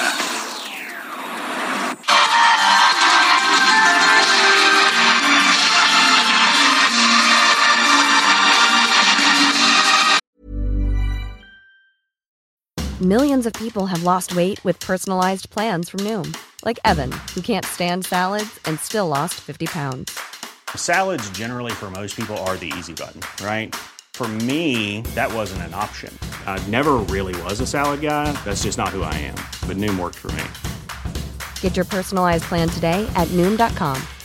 Real Noom user compensated to provide their story. In four weeks, the typical Noom user can expect to lose one to two pounds per week. Individual results may vary.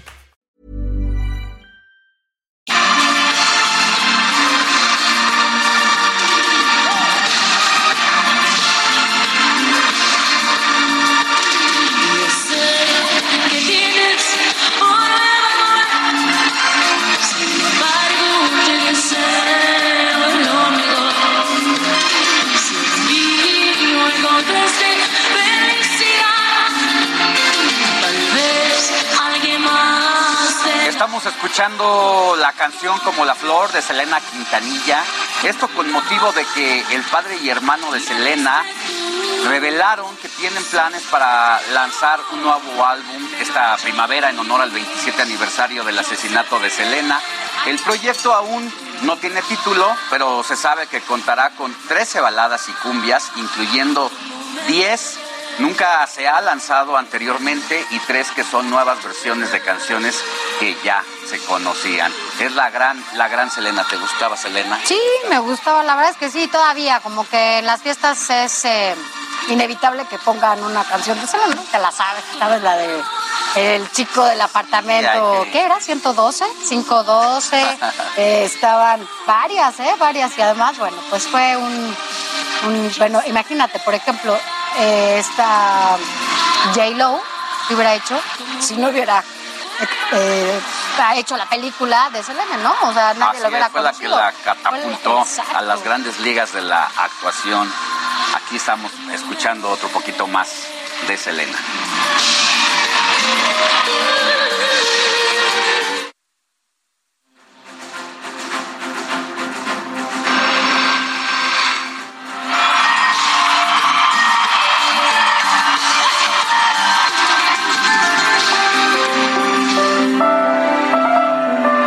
COVID-19. Vámonos rápidamente al detalle de todo lo que tenga que ver con el COVID-19. Y es que ya son dos años de esta pandemia, o por lo menos declarada aquí en nuestro país, y los laboratorios Brimex ya iniciaron el traslado de más de dos millones de vacunas de AstraZeneca en 10 entidades federativas desde las instalaciones que están ubicadas en el Estado de México. Y bueno, pues estas serán distribuidas a través de dos rutas aéreas y dos terrestres, contando con el apoyo de la Secretaría de la Defensa Nacional, que custodia los traslados desde el almacén de Brimex hasta su entrega a los gobiernos estatales. Mire, diversos laboratorios como Moderna y Pfizer han solicitado la aprobación de la Administración de Alimentos y Medicamentos de los Estados Unidos para una cuarta dosis de sus vacunas contra el coronavirus. Sin embargo, esta petición ha generado polémica ya que podría generar también un debate desordenado y confuso sobre quién necesita una nueva dosis y por qué. ¿Qué opinas? ¿Tú te pondrías un cuarto refuerzo? Coméntame a través, a través de nuestro Twitter personal, ya sea Alex Sánchez MX o arroba Sofi García MX en algunas partes, mi Sofi, pues... Ya están en la cuarta, ¿no? Ya, ya se está discutiendo esa posibilidad de la cuarta, ¿te acuerdas? Cuando se puso la primera no sabíamos qué iba a pasar, si la segunda, la tercera, se creía que nos íbamos a quedar en la tercera, pero resulta que, hoy ya se habla Y es que todavía no se ha hablado en realidad cuál es la vigencia de cada una de las vacunas, por eso la importancia... Exacto, por eso la importancia de la aplicación de una, otra y otra y otra, y ahora hasta la cuarta, hasta la cuarta pues, aplicación, ¿no? De estas de estas vacunas. Pero bueno, ya esperemos que pronto sepamos por lo menos esta, esta vigencia de cada una de ellas. Miren, en algunas partes del mundo incluso se están incrementando ya los contagios del coronavirus. Durante las primeras dos semanas de marzo aumentaron los contagios en países como Austria, eh, Suiza, Alemania, Grecia, Finlandia, Portugal, Francia, Reino Unido, Irlanda, Italia, Bélgica, China que fue el epicentro allá en Wuhan, el epicentro de esta pandemia y también Hong Kong. Así es. En las últimas semanas, varios países están experimentando aumentos de contagio de COVID. Así lo ha confirmado el director general de la Organización Mundial de la Salud, Tedros Adhanom, especialista especialmente en Asia. Por ejemplo, China volvió al confinamiento por más de 5 mil contagios en la provincia de Jilin, incluso en Wuhan, donde fue el nacimiento de esta de este virus, también pues están en cuarentenados de nueva cuenta. Entre los países con mayor exceso de mortalidad están India con 4.1 millones de personas, Estados Unidos y Rusia con 1.1 millones de muertes cada uno. México también se encuentra en esta lista al superar los 300 mil casos, aunque hay que decirlo, estos son datos muy conservadores porque los números reales sabemos que pueden dispararse hasta ocho veces más de lo que se dice. Y bueno, por ejemplo, China eh, hoy, hoy, este día, sábado, reportó muertos por coronavirus a más de un año de no haberlo reportado, algo sobre todo de esta naturaleza. En un reporte de la Comisión Nacional de Salud de, este país se habla de dos personas fallecidas en la región de Jilin. Una de las víctimas tenía 87 años y otra 65 años. Y mire, a dos años del primer deceso en el país, así va la numeralia de coronavirus en México. En las últimas 24 horas se reportaron 4.860 nuevos contagios y 125 personas fallecidas por COVID-19. Hace una semana la jefa de gobierno anunció que el uso del cubrebocas se podía empezar a evaluar pues la posibilidad de que aquí en la Ciudad de México, bueno, pues ya no se ya no se utilizara sobre todo en espacios abiertos. Y bueno, pues ya hay una respuesta por parte del gobierno. Y se decidió, por lo menos que hasta el momento, este uso del cubrebocas es una de las recomendaciones principales de la Secretaría de Salud, pues aún no convence que se retire este uso y creo que fue una medida muy responsable, sobre todo cuando estamos regresando a estos eventos masivos como el propio Vive Latino o este tipo de situaciones, ¿no? Que la gente a veces no. Ahora, eso lo hace el gobierno de la Ciudad de México, que ya ha sido determinante y claro en tomar decisiones diferentes a las del gobierno federal porque ya decía el secretario de Salud Federal, Jorge Alcocer, que sí está analizando también que en todo el país, por decisión gubernamental federal, ya no se usa el cubrebocas, pero uno con lo que está viendo en la propia China o en otros países de Asia, con esta nueva cuarentena que están viviendo, ¿qué necesidad de estar discutiendo esa posibilidad de quitarnos el cubrebocas cuando la pandemia sigue siendo pandemia, aunque para muchos puede ser endemia, pero todavía no es el momento, creo, de no dejar el cubrebocas. Ahora, si bien lo ha dicho la Secretaría de Salud Federal, también hay que recordar que cada uno de los estados, en esta estrategia para implementar medidas en cada uno de los estados, bueno, los gobernadores han tomado cada uno, ¿no? Sus medidas porque recordemos que incluso al inicio de esta pandemia ni siquiera era obligatorio para el subsecretario eh, Hugo López Gatel el uso del cubrebocas. Y bueno, a pesar de ello, afortunadamente algunos gobernadores decidieron que esto tenía que ser una medida eh, que no podía dejarse de lado y utilizaron este uso de cubrebocas como una medida obligatoria y bueno, pues finalmente ahora que dice esto el, secretario de, Salud, bueno, creo que cada uno de los gobiernos están decidiendo qué hacer en sus espacios. La jefa de gobierno, por ejemplo, dijo, sigamos usando el, eh, cubrebocas y no tenemos por qué tomar otra medida que no sea esa, justamente en estos momentos de, de la pandemia. Pues por lo pronto le aconsejamos que usted que nos ve o nos escucha no deje de usar el cubrebocas.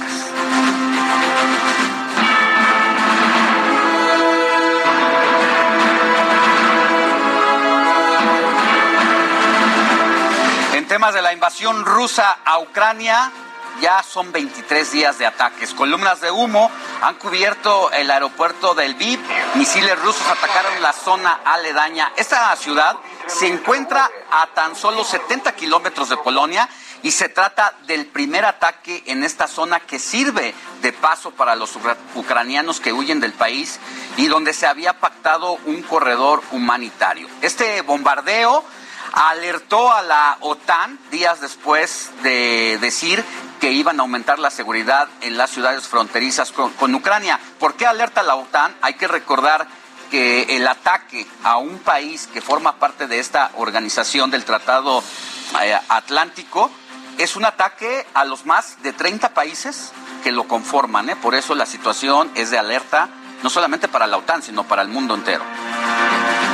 Mientras eh, tanto, bueno, pues en el aeropuerto era atacado, en el centro de la ciudad manifestaron, se manifestaron por los niños que han muerto y frente al ayuntamiento del VID colocaron 109 carriolas por cada menor asesinado. En alguna de ellas, en alguna de las carriolas, también se pusieron osos de peluche o muñecas. Esto en un llamado a la paz y los manifestantes pidieron a los rusos que piensen en sus hijos y que, bueno, pues les preguntaron que si les gustaría justamente ver sus sillas vacías. Así, estas imágenes que han dado vuelta, vuelta al mundo y que, bueno, pues sin duda representa esta pérdida de niñas y niños en medio de esta guerra, como siempre son estas guerras no, no entendemos por qué la humanidad es capaz de cometer este tipo de atrocidades, ¿no? Así es, ya leía por ahí eh, un comentario de un combatiente de la Segunda Guerra Mundial que decía que las guerras son iniciadas por viejos gobernantes y quienes la enfrentan son los más jóvenes de una nación. Pero bueno, hablemos de las víctimas de la guerra. Al corte de hoy, van 816 civiles muertos y poco más de 300 heridos. Estos datos se obtuvieron con ayuda de la Cruz Roja y los ha difundido la Organización de las Naciones Unidas. En tanto, las negociaciones entre ambos países, bueno, pues parece que avanzan, pero Rusia se prepara para seguir atacando. El ejército está reclutando tropas en zonas fronterizas de Armenia y Osetia. Incluso Rusia les está transfiriendo equipo militar. El Ministerio de Defensa de Ucrania estima por lo menos que 7.000 soldados rusos hayan muerto, aunque la Cancillería de Kremlin sigue con la cifra de menos de mil caídos. Y mire, mientras tanto, Vladimir Putin acudió, sí, mientras sus soldados se matan y se enfrentan con los ucranianos, fue un evento público y justificó la guerra. Ante más de 100.000 simpatizantes, afirmó que la invasión es un acto de salvación, según él, ante un genocidio que ocurría en las zonas de Donbass. Y dijo que serviría para ahorrar sufrimiento a los ucranianos separatistas. Por su parte, Joe Biden y Xi Jinping, el presidente de China, bueno, pues tuvieron una llamada para hablar sobre Ucrania. El presidente de Estados Unidos le pidió al presidente chino que utilice su buena relación con Rusia para presionar a Vladimir Putin de poner fin ya a esta guerra. Biden también explicó y le dijo a Xi Jinping las consecuencias que tendría apoyar materialmente, es decir, con armamento a Rusia. Y acordaron mantener la comunicación abierta. Así que bueno, esto por lo menos es una buena noticia, el hecho de que los presidentes eh, de Estados Unidos y de China hayan podido hablar y, y haya solicitado Biden que le diga el amigo, bueno, el presidente chino a su amigo ruso, pues que le baje un poquito y que, bueno, considere que esto ya debe de tener fin, ¿no? Oye, la verdad es que ya son 23 días de guerra cuando se pensaba y se había minimizado a las fuerzas ucranianas. Se contemplaba por parte de los rusos que entre cuatro o cinco días podían acabar prácticamente con el, ese gobierno e incluso ir por la cabeza del presidente, quien ha sido una revelación para el mundo de su resistencia, su capacidad de confrontar el ataque enemigo, pero sobre todo de la valentía de quedarse en su país, porque recibió varias propuestas, incluyendo la de Estados Unidos, donde él podría ser un refugiado político y tener un, pues una vida prácticamente segura, pero decidió quedarse y no le ha sido nada fácil a los ucranianos, perdón, a los rusos ir por los ucranianos. ¿eh? Así es, no le ha tenido nada fácil a pensar de que son, bueno, naciones totalmente distintas. Sigamos con más información.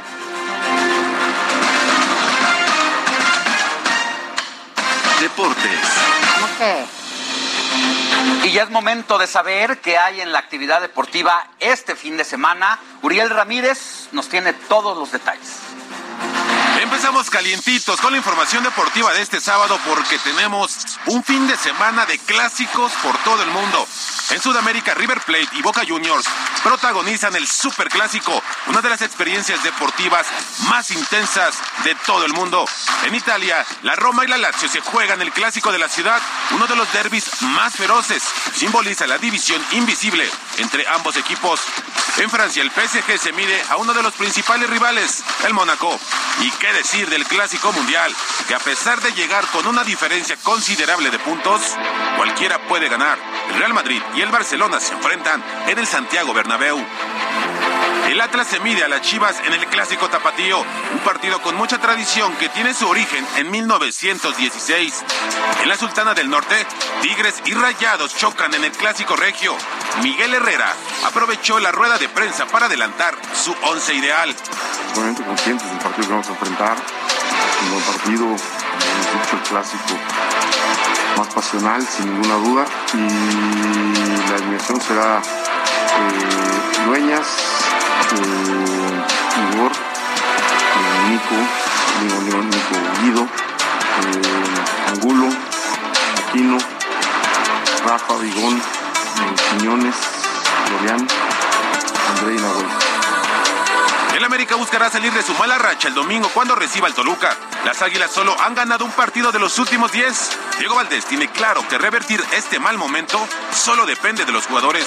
Sí tenemos ese, esa sensación eh, que se puede buscar como, como un poco mala entre, entre, entre los resultados que se están dando, pero sabemos que está en nosotros también en seguir trabajando, en seguir enfocándolo en lo que queda de, de torneo. Eh, como le dije anteriormente, tenemos que, que, salir a buscar el resultado, el, el, el ganar acá de, de local, que es muy importante. El América y el Estadio Azteca anunciaron que no habrá presencia de barras para los locales ni visitantes. Esas zonas serán ocupadas por niños de los Nidos Águila y distintas fundaciones. Este domingo regresa el máximo circuito del automovilismo con el Gran Premio de Bahrein. Hay que prepararse porque se viene una tremenda carrera entre el actual campeón Max Verstappen y Lewis Hamilton. ¿Y qué decir del piloto mexicano Sergio El Checo Pérez? Roger Federer a través de su fundación donará medio millón de dólares a la organización Warshil Holland, encargada de asegurar la escolarización de los niños ucranianos que tienen que salir del país. El suizo ya había destinado apoyo para África. Uriel Ramírez, era lo que le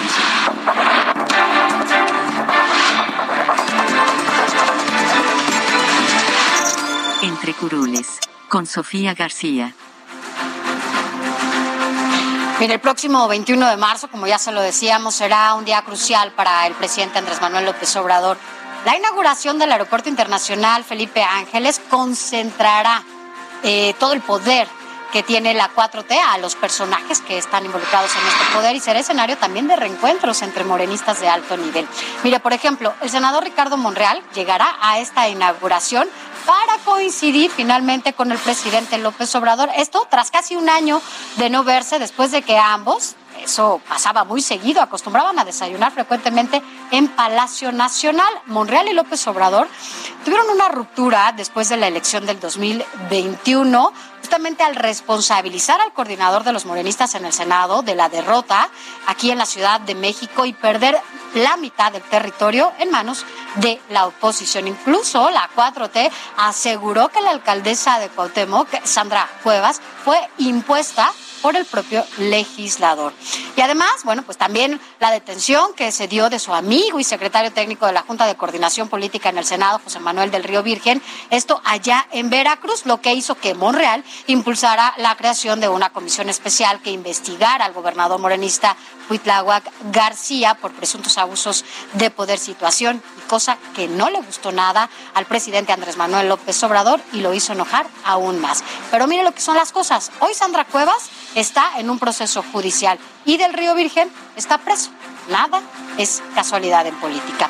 Además, en esta inauguración asistirá la jefa de gobierno de la Ciudad de México, Claudia Sheinbaum, con quien Monreal también ha tenido enfrentamientos, esto desde antes de la elección del 2018 por sus aspiraciones a gobernar, primero el gobierno de la Ciudad de México y ahora rumbo a la presidencia del 2024.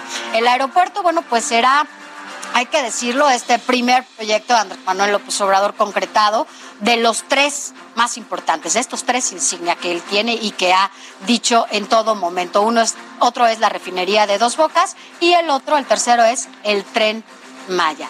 Esto será una inauguración que se da también en medio de la polémica eh, que ha causado, empezando por el costo porque se había dicho que primero iba a costar 85 mil millones. Terminó costando 104 mil 531 millones de pesos. Hay que recordar que nos ha costado muy caro la cancelación del aeropuerto de Texcoco, que tuvo un costo, un precio de 113 mil 327 millones de pesos. Eche cuentas nada más de cuánto ha sido de todo esto. Sin embargo, y pese a todo este desgaste, bueno, pues todavía hay quienes quieren asistir y no pueden perder el ocupar una silla en esta inauguración. Mire, me confirman que serán 125 diputados federales los que asistan y quienes encabezarán esta diligencia legislativa serán los presidentes de la mesa directiva de la Cámara de Diputados, Sergio Gutiérrez Luna, y del Senado, Olga Sánchez Cordero, ambos morenistas. Y ahí estarán sentaditos en esta mesa de honor. Además, los coordinadores de Morena en San Lázaro, Ignacio Mier, del PT, Alberto Naya, y del Verde, Carlos Puente. También eh, lo estarán ahí los coordinadores del Senado, de, además del de Morena, bueno, también el del PT, la del PT, Giovanna Bañuelos, y del Verde, Manuel Velasco. En tanto, el PRI, el grupo parlamentario del PRI, aún no ha dado a conocer si van o no van, no han confirmado, pero le digo que en esta lista de asistentes por lo menos hay dos diputados. Y usted no sé si se acuerda, si no yo le comento, que la vez pasada hubo un recorrido en donde invitaron a diputados de todos los partidos. Fueron todos, ¿eh? Todos. Nadie se perdió la asistencia y el recorrido que iban a dar allá por Santa Lucía en ese momento. Y la diputada priista Cintia López Castro, del PRI, llegó hasta ese lugar y contrario a lo que decían sus compañeros, pues dijo que se trataba de una gran obra. Vamos a recordar lo que dijo en ese momento la diputada Cintia López. Bueno, pues estoy aquí en el aeropuerto Felipe Ángeles, que nos invitó el presidente de la mesa directiva, Sergio Gutiérrez Luna, junto con la Sedena, a conocer este aeropuerto Felipe Ángeles, que a ver, les soy muy sincera, pues yo critiqué mucho esta obra y la verdad estoy viendo el gran avance que hay. Se está destinando 61 millones de pesos diarios bueno, todos los diputados eh, del PRI se enojaron con ella y bueno, pues causó mucho revuelo en las redes. En las redes sociales. Miren, rápidamente le digo que el PAN, PRD y MC dicen que no asistirán ni diputados ni senadores, pero quienes sí estarán encabezando esta mesa de honor será, mire, el general secretario de la Defensa Nacional, el almirante secretario de la Marina de Marina. El presidente de la Suprema Corte de Justicia de la Nación estará ahí, también el secretario de Gobernación, la jefa de gobierno de la Ciudad de México, el secretario de Infraestructura, Comunicaciones y Transportes, el secretario de Relaciones Exteriores, va a reaparecer el canciller, el que ya no estaba, y también el secretario de Hacienda y Crédito Público, el de Turismo, los gobernadores del Estado de México e Hidalgo, el administrador de este aeropuerto y el comité de ingenieros que estuvo en la construcción de este aeropuerto. El domingo, mañana, todavía van a llevar a cabo un ensayo general todas las comitivas de los invitados especiales, es decir, gobernadores, secretarios de Estado, legisladores y bueno, toda esta, esta comitiva. Así que bueno, pues ya lo sabe usted, Felipe Ángeles, este aeropuerto internacional será el escenario de reencuentros entre morenistas de alto nivel. Ya veremos, ya veremos en qué termina este reencuentro entre el presidente Andrés Manuel López Obrador y Ricardo Monreal. ¿Dónde estará sentado? ¿En primera fila o atrás? Como en algunos otros eventos. Hasta aquí, entre curules.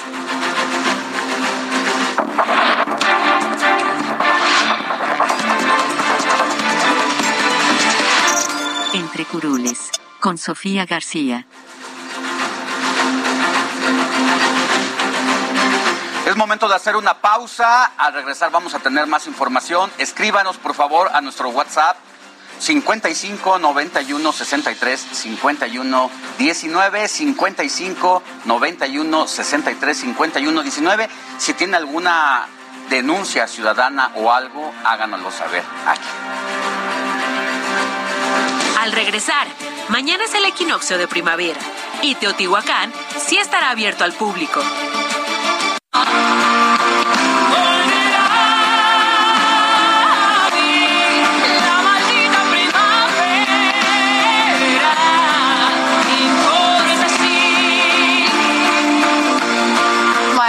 Escuchando a Yuri con la maldita primavera. Y es que, bueno, en esta ocasión, la estamos escuchando cuando estaba en el Festival de Villa, Viña del Mar en 1984. Y bueno, ¿quién no conoce esta canción? Yo creo que no hay karaoke o no hay momento en el que alguien esté cantando en una fiesta y no quieran cantar la maldita primavera. La verdad como salga, como salga, pero todo el mundo la, la quiere cantar. Así que bueno, por eso la, la estamos escuchando. Vamos a oírla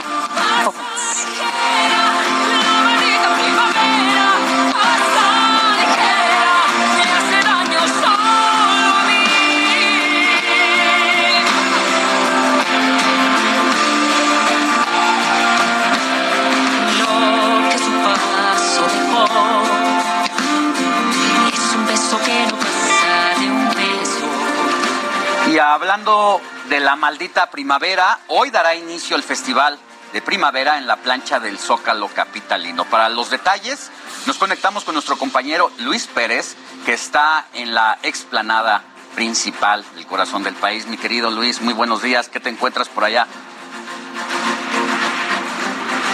Alejandro, Sofía, muy buen día, buen día la amable auditorio de Heraldo Televisión, efectivamente aquí en el corazón de la Ciudad de México y del país, el Zócalo Capital en la Plaza de la Constitución, que a partir de las 19 horas se convertirá en un circo. Estamos atrás de lo que sería el escenario que será utilizado por el famoso y tradicional circo Hermanos Ataide, y cual presentará su espectáculo a partir de las 19 horas, y con eso arrancará este festival de primavera 2022, pues ya con la reactivación de actividades al aire libre, eh, pues ya habrá tiempo para que las familias, las personas de todas las edades y gustos pues, se den una vuelta aquí al centro histórico, donde habrá poco más de 45, 50 actividades gratuitas en distintos escenarios. Este especial primavera eh, pues llega a la durante tres días, aprovechando que también es el fin de semana largo, pues eh, habrá festividades para celebrar el cambio de la estación contemplada y que todas serán gratuitas. Por ejemplo, este sábado, repito, a las 19 horas, inicia con el eh, circo Atae de Hermanos.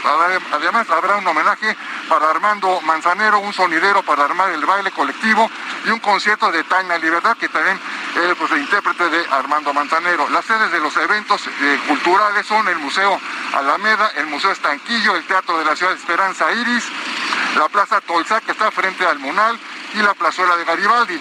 Los tres días consecutivos señala el programa que inicia al punto a la una de la tarde a las 13 horas y termina ya entrada la noche, cerca de las 11 de la noche. Así que la agenda del fin de semana y la celebración de estación pues tiene por lo menos, repito, 45 o 50 eventos para toda la familia y todas las, todos los gustos y todas las edades. Pues una buena opción, mi querido Luis, sobre todo en este fin de semana largo y de puente, ahí está una gran opción para usted que se ha quedado dentro de la capital del país. Gracias, Luis. y Sofía, ahora sí que recordar que estos sábados y, domingos de fin de semana largo son, en lugar de 24, serán 48 horas, hay que aprovecharlos. Buen fin de semana, Luis, cuídate.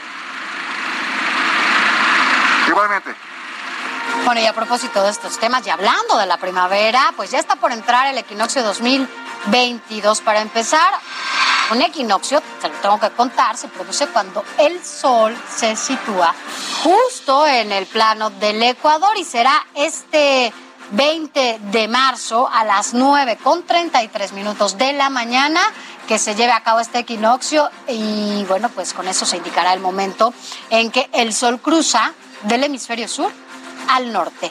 Este equinoccio es un evento astronómico que marca la llegada de la primavera y el fin del invierno. Ocurre dos veces al año y durante él, bueno, pues todas las partes eh, que están en el país, ¿no? Sobre todo, bueno, pues zonas arqueológicas y zonas en todos los lugares en donde se pueda acudir, mucha gente llega ahí para recibir eh, su buena vibra, buena energía y con ello bueno, pues recibir la primavera y la energía positiva para llevar a cabo, bueno, pues sobre todo que les cambie un poquito el, el mood. Y mire, precisamente para seguir con estos temas, la zona arqueológica de Teotihuacán sí va a abrir sus puertas para el equinoccio 2022, luego de que pues estuvo cerrado por la pandemia y las personas que acostumbran a ir y celebrar la llegada de primavera, en esta ocasión podrán llegar desde el 19, 20 y 21 de marzo. El horario será a partir de las 7 de la mañana hasta las 5 de la tarde, pero el último ingreso podrá ser solamente hasta las 4.30 pm. Hay que recordar que el uso del cubrebocas va a ser obligatorio. Por otro lado, otras zonas que también están abiertas para este evento serán, tome nota para usted que busca una opción, Malinalco, el Conde, Los Melones, Tenayuca 2, Santa Cecilia Acatitlán, Huiztlahuaca, Tlapacoya, Teotenango, Huamango y San Miguel Ixtapan. Y en Chichen Itza, allá en Yucatán, pues debido al equinoccio, las autoridades vigilarán que los visitantes usen el cubreboca, ya que es obligatorio en eventos masivos. Este 21 de marzo, es decir, este lunes, se realizará un operativo ante la llegada de turistas de todo el mundo, pues consideran que habrá quien no quiera usarlo porque es un espacio abierto. Así que, bueno, pues ya lo saben, si quieren asistir a cualquiera de estas zonas emblemáticas para eh, cuando se lleva a cabo este equinoccio, es indispensable el uso del cubrebocas. Usted normalmente, o quienes creen en este tema del equinoccio, de ir a cargarse de energía, solimos vestirnos de blanco. Pero con la llegada de la primavera, la Ciudad de México se viste de morado, porque también llegan las jacarandas a las calles de la capital del país. Veamos. Días previos a la entrada de la primavera, las jacarandas pintan de color violeta las principales avenidas y las calles de la Ciudad de México. Pero quieren saber exactamente de dónde provienen estos árboles, acompáñenme a ver su historia.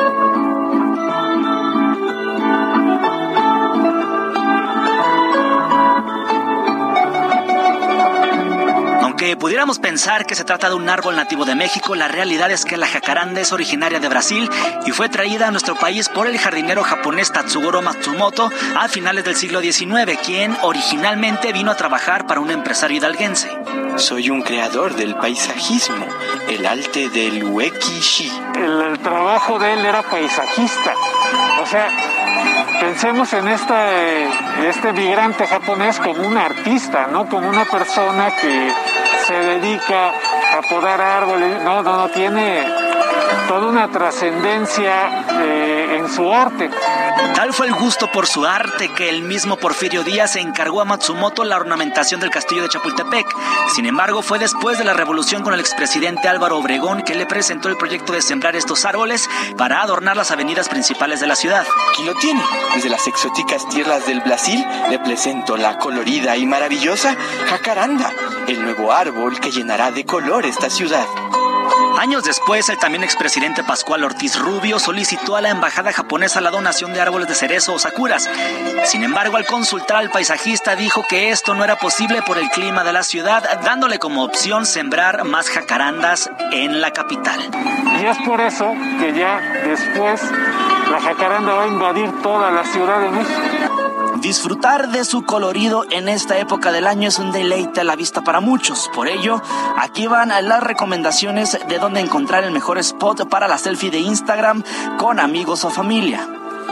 Empezamos en Reforma, principalmente Lomas de Chapultepec y cualquier punto. Además, el Parque México y Parque España en la Colonia Condesa, en Ciudad Universitaria, principalmente en Rectoría, además en la Avenida Horacio, ubicada en Polanco, y en la calle Concepción Beistegui, ubicada en la Colonia del Valle.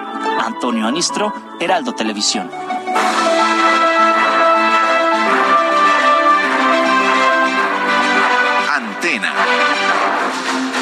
Es momento de enlazarnos con Javier Orozco porque Javier, ahora nos vas a platicar sobre esta revocación de mandato y el decreto aprobado por el Congreso para promover este proceso, independientemente de la veda. ¿Cómo estás? Muy buenos días, Javier. ¿Qué tal? ¿Cómo está? Muy buenos días al auditorio. Aquí este, Sofía y Alejandro. Pues efectivamente, de una manera express, en una semana se aprueba un decreto interpretativo en Cámara de Diputados, en el Senado posteriormente y la publicación a dos horas después de la última aprobación en el Senado de la República. ¿Qué es lo que busca el partido en el poder junto con sus dos partidos minoritarios que la acompañan? Pues básicamente reinterpretar qué dice la Constitución en lo relativo a la propaganda gubernamental. El aspecto es que el partido en el gobierno y el propio Ejecutivo Federal en este proceso de revocación de mandato se quejan de que el INE no está haciendo la publicidad correspondiente para la mayor difusión del proceso de revocación, lo cual digo es una incongruencia, sobre todo porque la ley del, del proceso de revocación de mandato igual fue aprobada solamente por los legisladores del partido gobernante. Y ahí se estableció muy claramente que es exclusivamente el INE el que puede hacer la publicidad y los promocionales para estos casos de proceso de revocación de mandato. Y es más, la propia Suprema Corte así lo estableció. No obstante lo anterior, esos tiempos los están cumpliendo la radio y la televisión de manera gratuita con los tiempos oficiales, pero ahora con este nuevo criterio lo que están buscando es que los servidores públicos no puedan ser sancionados para poder promover el proceso de revocación de mandato. Estamos prácticamente a poco más de 20 días para llevar este proceso el domingo 10 de abril es realmente un acto de desesperación y que es violatorio de la propia Constitución. Yo, yo veía la prensa ahorita en la mañana, ya el INE, el propio Tribunal Electoral, se ha manifestado en contra, partidos como el PAN, por ejemplo, ya, ya recurrieron a la Suprema Corte de Justicia de la Nación para poder impugnar este decreto interpretativo.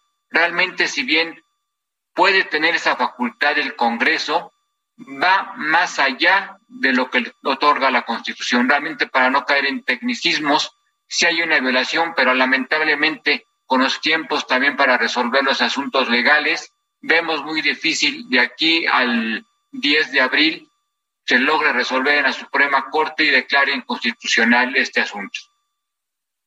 Pues así, así es. Y bueno, finalmente lo que sí vemos, Javier, es que pues pareciera que este eh, partido en el poder, bueno, pues está haciendo toda esta interpretación de las leyes a modo, ¿no? Independientemente de romper las reglas, de romper las leyes, de violarlas incluso, solo para satisfacer sus necesidades partidistas.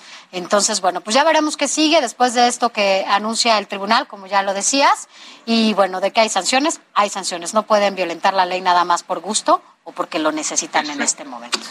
Exactamente, ¿no? No se vale un poquito, como decía el clásico, ¿no? Lo que quiso decir. Exacto, pues no, no se vale, digo, es, es una reforma electoral que viene desde 2014, la que tenemos hoy en día, y luego la revocación de mandato de hace un año y fracción, y no es justo, no es válido más bien legalmente, de que ahora reinterpreten y digan lo que quisimos decir en la, en la publicidad gubernamental respecto a esta ley es esto. Así es. que no se vale.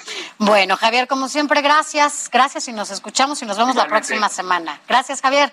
Buen día. bien, hasta luego, bien. Hasta luego, Alejandro. Hasta luego. Y es momento de ir al desresumen, muy al estilo de Abraham Arreola. Semana siempre tiene información importante, pero en estos minutos te voy a platicar de todo lo contrario. La inflación no solo ocurre en tu barriga chelera, también en la economía. Y uno de los tristes efectos de la inflación es la marca que hace los Doritos, pues ha anunciado que a partir de ahora le pondrá menos papas a las bolsas, unas 5 Doritos menos, más o menos, para tratar de mitigar el costo. Oigan, ¿no le pierden? ¿Eres de los que aman los emojis? Malas noticias. Los trabajadores que utilizan gráficos y otros apoyos visuales para acompañar un correo electrónico son percibidos como gente con poco poder. Según esto, las personas que se apegan más a los recursos verbales son vistas como figuras de mayor autoridad en comparación con quienes utilizan recursos visuales. Volodymyr Zelensky, presidente de Ucrania, desistió de pertenecer a la OTAN. Chale. Pero a donde sí va a pertenecer al catálogo de Netflix. Y me estoy refiriendo a Servidor del Pueblo, una serie en donde sale el excomediante y ahora presidente. Por ahora será solo para Estados Unidos, así que tengan un poquito de paciencia. El Chavo del Ocho está de regreso, y de la mano de Eugenio Derbez. ¿Qué será? Hasta ahora solo hay pistas. Todo parece indicar que será el 24 de marzo cuando nos digan de qué se trata todo esto. ¿Es un reboot? ¿Una secuela? ¿Una bioserie? ¿Una película? Eso lo sabremos hasta la próxima semana. Es que no tenemos paciencia. Queremos saber ya de qué se trata. Y si andas buscando un evento de calidad pero apenas tienes para el metro, ya te tengo la solución. Cuatro palabras. Circo, Ataide, Zócalo gratis. Lo organiza la Secretaría Cultural de la Ciudad de México. Y es en la tarde a las 7 hoy. La función durará dos horas y tendrá aproximadamente 20 actos con 30 artistas. Ahora sí, ya están bien informados. O mira, tal vez no, pero ¿a poco no están bien chidos los temas? Yo soy Abraham Arreola y este fue el Desresumen Informativo. Muchas gracias. Así las cosas con el desresumen. Mire, vámonos a información de los estados. Y es que ayer se vivió un gran caos en la carretera México-Cuernavaca, esto hasta ante el cierre vial en pleno fin de semana largo, este puente vacacional. Y quien tiene todos los detalles es Augusto Atempa, quien, bueno, pues nos cuenta esta crónica. En pleno inicio del puente vacacional, cientos de automovilistas resultaron afectados tras un bloqueo en la autopista y la carretera México-Cuernavaca. La fila de coches quedó paralizada por varias horas. No, pues llevamos realmente desde las 7, 6.50 de la noche. No hemos avanzado absolutamente nada. Está completamente parado. Nos comentan que hay un problema en Tepilejo, pero realmente estamos detenidos y esperando a ver cuándo pueden liberar la carretera. ¿Te vas de vacaciones? Sí, sí, sí, digo, planeando ir a, a, Cuernavaca y todo, pero pues creo que no, no va a ser posible, o por lo menos estamos en una incógnita, no sabemos qué va a pasar. Minutos antes de las 6 de la tarde de este viernes, un grupo de pobladores de Tres Marías decidieron bloquear el paso vehicular a la altura del kilómetro 49, debido a que tres hombres fueron sustraídos a la fuerza de sus domicilios, por lo que pedían a las autoridades su hallazgo con vida. El bloqueo colapsó totalmente el paso vehicular, pero sobre todo para aquellos que buscaban salir de la ciudad y dirigirse a zonas como Cuernavaca o Acapulco. ¿Hacia dónde se dirige? Acapulco, el puerto de Acapulco. ¿De vacaciones? Así es. Sí. Para aprovechar el puente vacacional. Sí, pues, pero mire, estamos aquí varados. No sé hasta qué hora se vaya a desbloquear la carretera. Debido a la larga fila de vehículos, las autoridades de la caseta de Tlalpan cerraron las garitas. El caos vehicular se extendió hasta Viaducto Tlalpan. Los policías de tránsito poco pudieron hacer para auxiliar a los conductores. Si quieren quedarse aquí un rato, pero sí va para largo. ¿Cuál es la recomendación que les da nuevamente Guardia Nacional? Eso de mantener un poquito la calma, ya que tenemos el conflicto ya en el kilómetro 48. Vuelvo a repetir, por si traemos niños menores de edad, no tenemos, eh, quiero pensar, alimentos o algo, para que no haya ningún contratiempo. Este bloqueo se dio justo en el momento en que cientos de personas buscaban abandonar la ciudad como parte del inicio del puente vacacional de natalicio Benito Juárez. Con imágenes e información de Mario Miranda, Heraldo Televisión. Ahora es momento de hacer un repaso por los estados de la República Mexicana y todo lo que ha sido noticia en las últimas horas. Jalisco. Asesinaron a balazos a la golfista y ex candidata a diputada federal por el PRI en San Luis Potosí, Lidy Villalba de Haynes. Guadalajara. Implementarán taller de artes marciales para mujeres. Estado de México. Dieron prisión vitalicia a feminicida serial de Atizapán. Hidalgo. Implementarán más seguridad en el estadio durante partido de Tuzos contra Cruz Azul. Nuevo Laredo. En Tamaulipas arribaron unidades de fuerzas especiales para reforzar la seguridad. Tabasco. Reportaron intoxicación masiva de obreros en la refinería de Dos Bocas por consumir alimentos de mala calidad. Veracruz. Exigen justicia para Juanito, adolescente asesinado a puñaladas. Chiapas. Migrantes causan disturbios en oficinas del Instituto Nacional de Migración. Fueron frenados por la Guardia Nacional. Sonora. Piden periodistas independientes ley local de protección. Nayarit.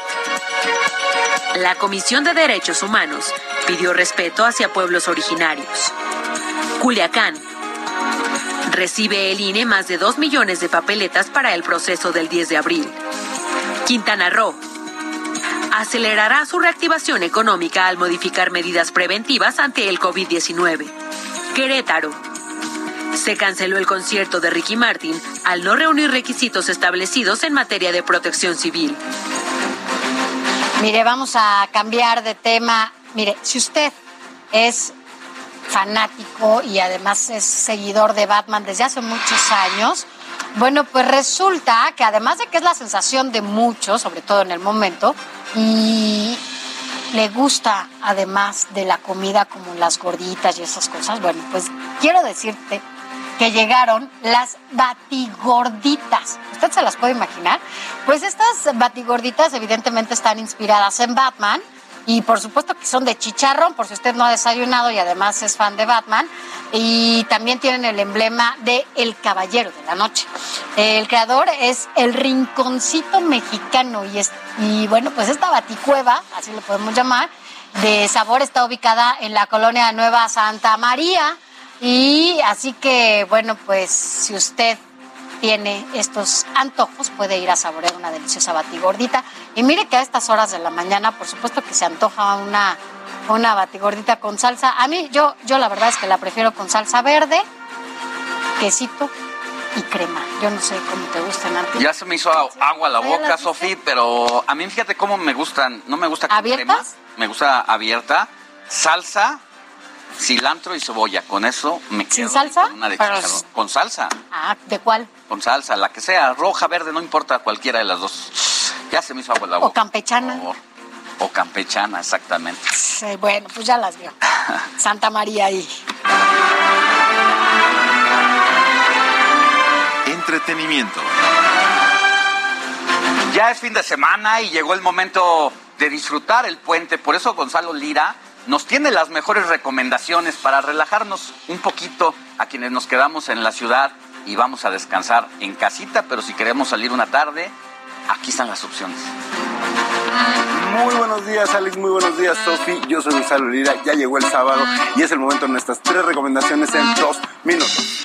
Oigan, y vamos a empezar mandándoles al cine porque ya se estrenó una de las que va a ser seguramente de mis películas favoritas de este año, de este 2022, nominada al premio de la Academia La peor persona del mundo, una película noruega que nos cuenta la historia de Julie, una chica que está bastante indecisa. Lo que es muy interesante de esta película es que al enfrentarnos a un personaje que no sabe qué hacer, vamos viendo la diversidad y la amplitud de este personaje. Hace que sea un personaje complejo y esto hace un retrato bastante interesante de lo que es ser humano y de lo que se trata vivir la vida. No se pueden perder la peor persona del mundo que ya está en la cartelera cinematográfica.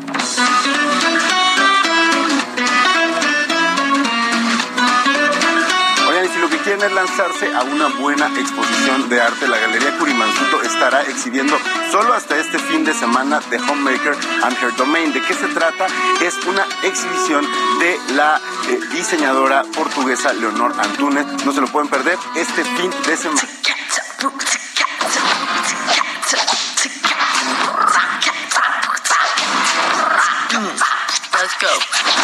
por último, quédese en casa si lo que quiere es ver una película completamente familiar, porque ya llegó Red o Turning Red, la nueva película de Disney Pixar, que se centra en la vida de una adolescente de 13 años. lo que es muy interesante es que a través de la metáfora de esta chica que se convierte en un panda rojo porque está sufriendo muchos cambios en su cuerpo, no solo nos habla de algo que me parece bastante osado para Disney, que es la menstruación, sino también sobre algo que nos podemos identificar absolutamente todos y todas, que es nada más y nada menos las dificultades de crecer. Y es precisamente de esta película de donde se desprende el sencillo Nobody Like You, que interpreta Four Town, la banda ficticia que crearon para esta película, pero que en realidad es compuesta por Phineas O'Connor, el hermano de Billie Eilish. Así que nos escuchamos y nos vemos la próxima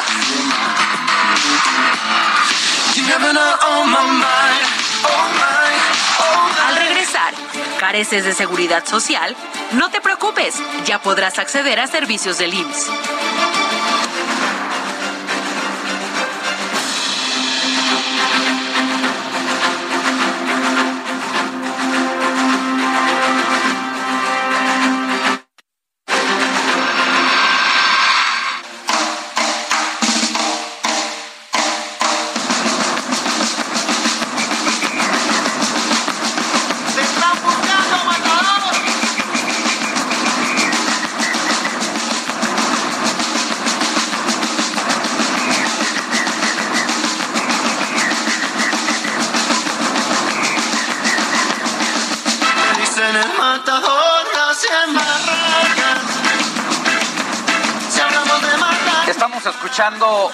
Fabulosos Cadillacs con Matador.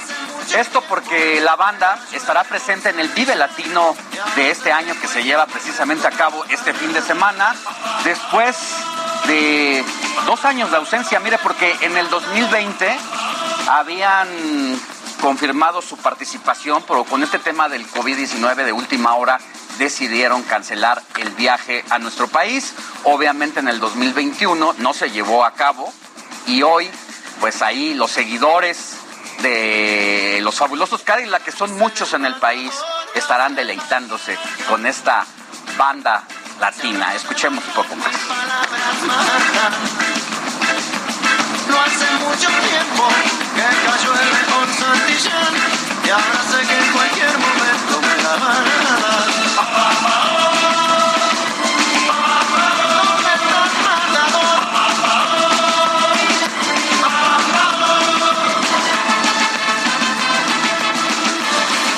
bueno, hablando del Vive Latino, vámonos rápidamente con mi compañero Alan Rodríguez, que está justamente ahí afuera, en las inmediaciones del Palacio de los Deportes, donde se llevará a cabo este magno evento. ¿Cómo estás, Alan? Y dinos cómo están las cosas por allá. Básicamente ya a unos minutos, a horas de que se lleve a cabo este concierto esperado por muchos. Ay, güey, me traje el celular. Sofía Alejandro, muy buenos días. En estos momentos me encuentro sobre el Palacio de los Deportes, enfrente de la zona del Solo Foro Sol, en donde ya tenemos, pues ya toda, prácticamente alistándose todos los detalles para la celebración de esta nueva edición del Festival Vive Latino, que congrega a varias bandas de rock y de muchos otros géneros en español. Aquí podemos observar el cuerpo de personas que estarán trabajando en la seguridad al interior del evento y todos ellos han sido convocados con su uniforme negro, ya le están dando las próximas indicaciones para que toda esta situación se lleve a cabo sin ninguna incidencia. También de este lado, eh, enfrente en este otro estacionamiento, tenemos a personal de la Policía Capitalina, elementos de la Policía Bancaria e Industrial, quienes ya se encuentran de igual manera afinando los últimos detalles para el importante dispositivo y operativo de seguridad que se estará llevando a cabo durante la celebración de este evento. En torno a las avenidas Churubusco y Viaducto tenemos un importante dispositivo de seguridad y de vialidad por parte de personal de tránsito de la Secretaría de Seguridad Ciudadana y todos ellos estarán procurando liberar las vialidades dentro de los próximos minutos para que los asistentes lleguen sin ningún contratiempo. Muy importante es importarle, es, es comentarle a todos nuestros amigos que van a visitar este espacio que puedan hacerlo incluso sin vehículos, es lo más recomendable, ya que serán habilitadas varias líneas de la red de transporte de pasajeros para cobrar muy barato y realizar viajes a lo largo de toda la noche para que todas las personas puedan regresar a sus casas con bien y sobre todo con mucha seguridad. Si es que van a ingerir alguna bebida alcohólica, pues lo hagan sin manejar y sin arriesgarse. Por lo pronto, Sofía Alejandro, el reporte que tenemos a unos minutos de que inicie este festival Vive Latino. Gracias, Alan. Pues ya todo listo para que se lleve a cabo este evento que el año pasado había sido cancelado, pero que hoy justamente podrán acudir ahí miles, miles de, bueno, pues fans y seguidores de todas estas bandas que serán más de 70 bandas las que estén en este Vive Latino en diferentes, en cinco diferentes escenarios. Así que, bueno, también importante decir, Alan, qué bueno que, que avisas que ya está todo este operativo porque la gente que quiera trasladarse al aeropuerto o que tenga pensado ir hacia el aeropuerto, bueno, pues recuerde que hoy en el Palacio de los Deportes, hoy y mañana, habrá este evento que sin duda, bueno, pues va a ocasionar algún caos vial y que deben de prevenir sus salidas a tiempo, con más tiempo justo de anticipación. Gracias, Alan. Continuamos al pendiente, Sofía. Muy buen día. Gracias, buen día. Y mira, a propósito de esto, si usted va a acudir al Vive Latino, es importante que tome esto en cuenta. Debe de llevar una identificación oficial, evidentemente, además de su boleto. Eh, El uso obligatorio del cubrebocas. También lleve su certificado de vacunación. Es indispensable que lo presente al ingreso y también una prueba PCR negativa.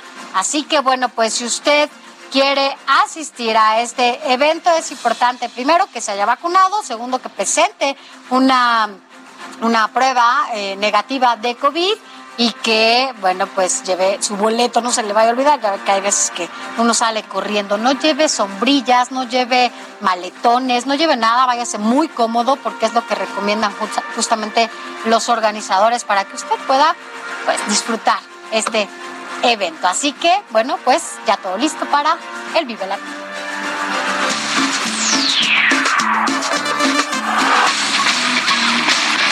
Contra las cuerdas por Alejandro Sánchez. El presidente López Obrador asegura que la pandemia por COVID-19 ya va de salida y la dichosa vacuna prometida nomás no se presentó como se aseguraba. Desde abril de 2021, no solo el jefe del Ejecutivo, sino la titular de la CONACID aseguró que la vacuna estaría lista a finales de ese año de 2021. Y si todo sale como esperamos, tendríamos a final de este año una vacuna mexicana ah, que sería puesta a disposición de la COFEPRIS para su aplicación. No sabemos bien qué ha pasado, pero poco a poco se fue modificando la fecha en que supuestamente estaría lista la vacuna patria, como lo dijo el propio presidente en su reencuentro de diciembre en el Zócalo ante sus seguidores. Y el año próximo, si todo marcha bien, contaremos con la vacuna patria. Hay que reconocerlo. Estamos ante una crisis de la inversión en el desarrollo científico en nuestro país. Se desaparecieron fideicomisos para la ciencia y la investigación. Se retiraron apoyos a investigadores y profesores. Y por si fuera poco, encima de todo eso, se le atacó a quienes se dedican a la ciencia. Se relegó el conocimiento científico en esta administración y con ello, cada día que pasa, nos rezagamos más como nación frente a países que invierten fuentes cantidades de presupuesto en estos temas. Invertir en ciencia y tecnología no es un riesgo. Las economías que lo han hecho tienen su beneficio de suma importancia para posicionarse ante un mundo cada vez más globalizado. Otras naciones nos están ganando las soluciones en la salud, por ejemplo, y es una tristeza cuando México fue ejemplo mundial en desarrollo y esquemas de vacunación. Empoderar a la sociedad es el fruto que deja la generación de nuevo conocimiento. Urge un cambio en la política de ciencia y tecnología. Se debe dotar a nuestras mentes privilegiadas de recursos para que hagan su trabajo y a las nuevas generaciones facilitarles un lenguaje científico. En el caso del desarrollo de la vacuna contra la COVID-19, hay una contradicción al firmar multimillonarios contratos con farmacéuticas odiadas por la 4T para garantizar las dosis y al mismo tiempo negar apoyos a proyectos que avanzan o avanzaban contra la pandemia, como es el caso de la Universidad de Querétaro, que por falta de recursos dejó un proyecto a la mitad. Tenemos ya eh, reservas de vacunas suficientes y está por conocerse el resultado de la vacuna patria y lo que tenemos nos alcanza. Esta pandemia nos mostró la relevancia del papel que juega la ciencia en nuestras vidas y marca el rumbo de nuestros destinos.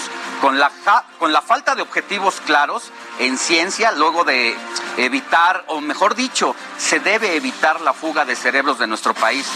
Pero estamos haciendo contraria, contrario, todo lo contrario, haciendo que se vayan, que busquen respaldo para desarrollar proyectos en otros lados.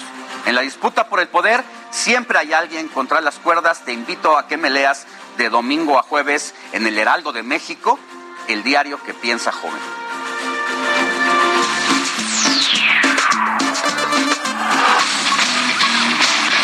Contra las cuerdas por Alejandro Sánchez. Ahora es momento de ir con Melisa Moreno, que nos trae toda la agenda cultural de la semana.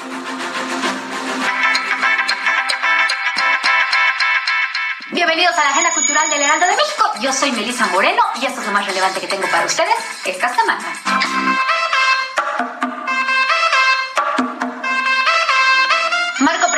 Social, la muestra más completa hasta la fecha de Pedro Reyes, quien ha convertido la participación del público en materia prima para su trabajo. Reyes es hoy por hoy uno de los más conocidos escultores a nivel internacional, con un amplio repertorio de técnicas. Sin embargo, esta muestra panorámica se enfoca en una constante de su trabajo durante sus 25 años de carrera, la escultura social, que es la escultura donde lo social se transforma gracias a la intervención artística.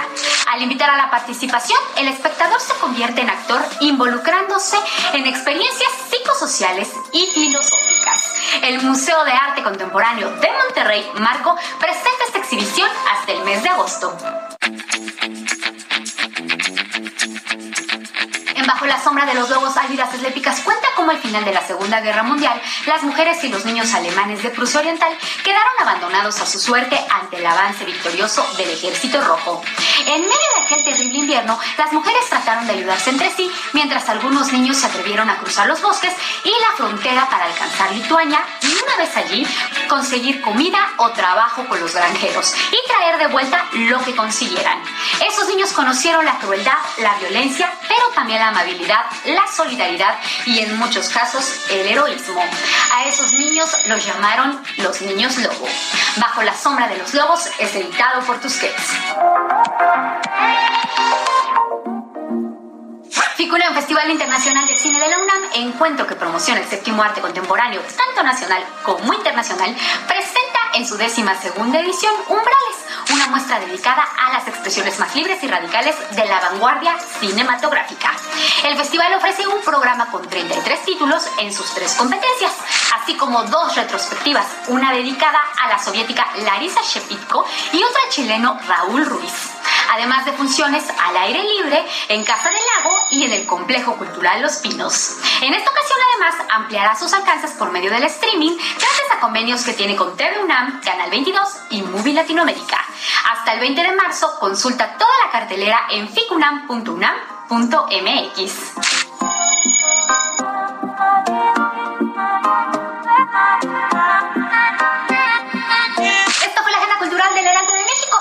seguirnos en nuestras redes sociales y compartir. Yo soy Melisa Moreno y me encuentras como arroba melisototota. Nos vemos la siguiente.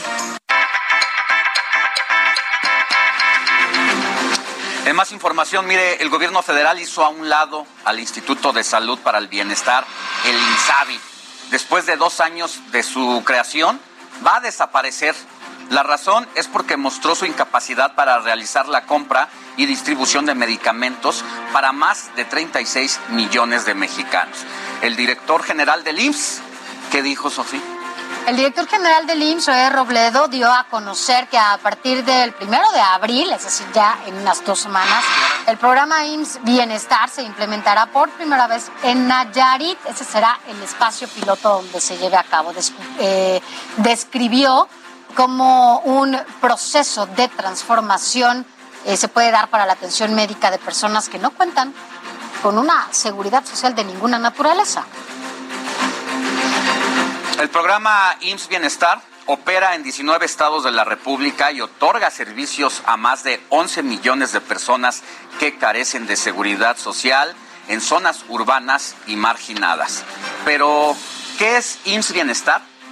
Se trata de servicios médicos para aquellas personas que no cuentan con seguridad social. Con este programa se pretende dar el servicio gratuito desde una, una perspectiva comunitaria, lo que contribuye a la inclusión social y hacer efectivo el derecho a la protección de la salud. Y para hablar más de este tema, justamente, si usted tiene alguna duda, tenemos el gusto de platicar vía Zoom con el doctor Gustavo Leal, quien es profesor del Departamento de Atención a la Salud en la UAM, eh, Unidad Xochimilco, y además es especialista justamente en políticas de salud en México. Gracias por estar con nosotros, doctor Gustavo Leal, esta mañana, porque bueno, pues es evidente que el fracaso del INSABI y todos los problemas a los que se enfrentaron, bueno, pues hoy eh, el IMSS tiene que absorber esta situación para que cada vez más gente pueda tener salud o servicios de salud garantizadas. ¿Cómo está? Muy buenos días. Gusto saludarlos, muy buenos días. Sí, eh, es muy eh, correcto el planteamiento que han hecho ustedes.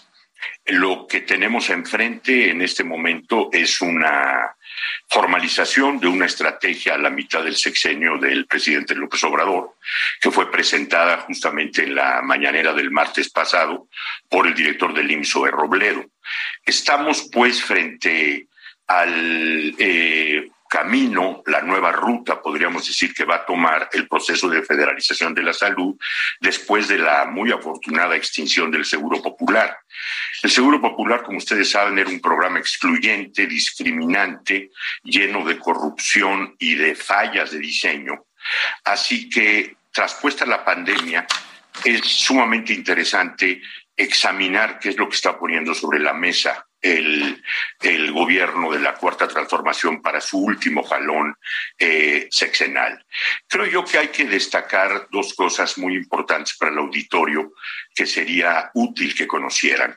El programa IMSS Bienestar originario es un programa que data de los años 70 del siglo pasado, un programa exitoso que fue diseñado para atender a la población abierta, rural, dispersa, y que bajo el frondoso árbol del IMSS operó de manera, podríamos decir, exitosa hasta por ahí del año 2007. Lo primero que yo quisiera observar es que en el discurso del director del IMSS, Robledo, está haciendo falta reconocer que el programa en el último jalón de los gobiernos panistas sobre todo y el último periodo del PRI, el de Peña Nieto, el programa dejó mucho que desear porque fue pues utilizado primero como una base electoral franca y segundo fue crecientemente medicalizado, traicionando los objetivos pues iniciales del programa que respondían a la célebre declaración de Alma Ata, Salud para Todos del año 2000, es decir, esquemas de atención primaria. Doctor, permítame que lo interrumpa. En esta con este programa que tiene o que está lanzando el gobierno federal no corre el riesgo de poner al IMSS contra las cuerdas cuando ya de por sí venía enfrentando una crisis y al cargarle el trabajo eh, de quienes no son trabajadores que están en nómina y que tienen derecho hasta este, hasta este momento a la seguridad social y que ahora se les va a brindar desde el instituto, ¿no, no, es, no peligra el instituto?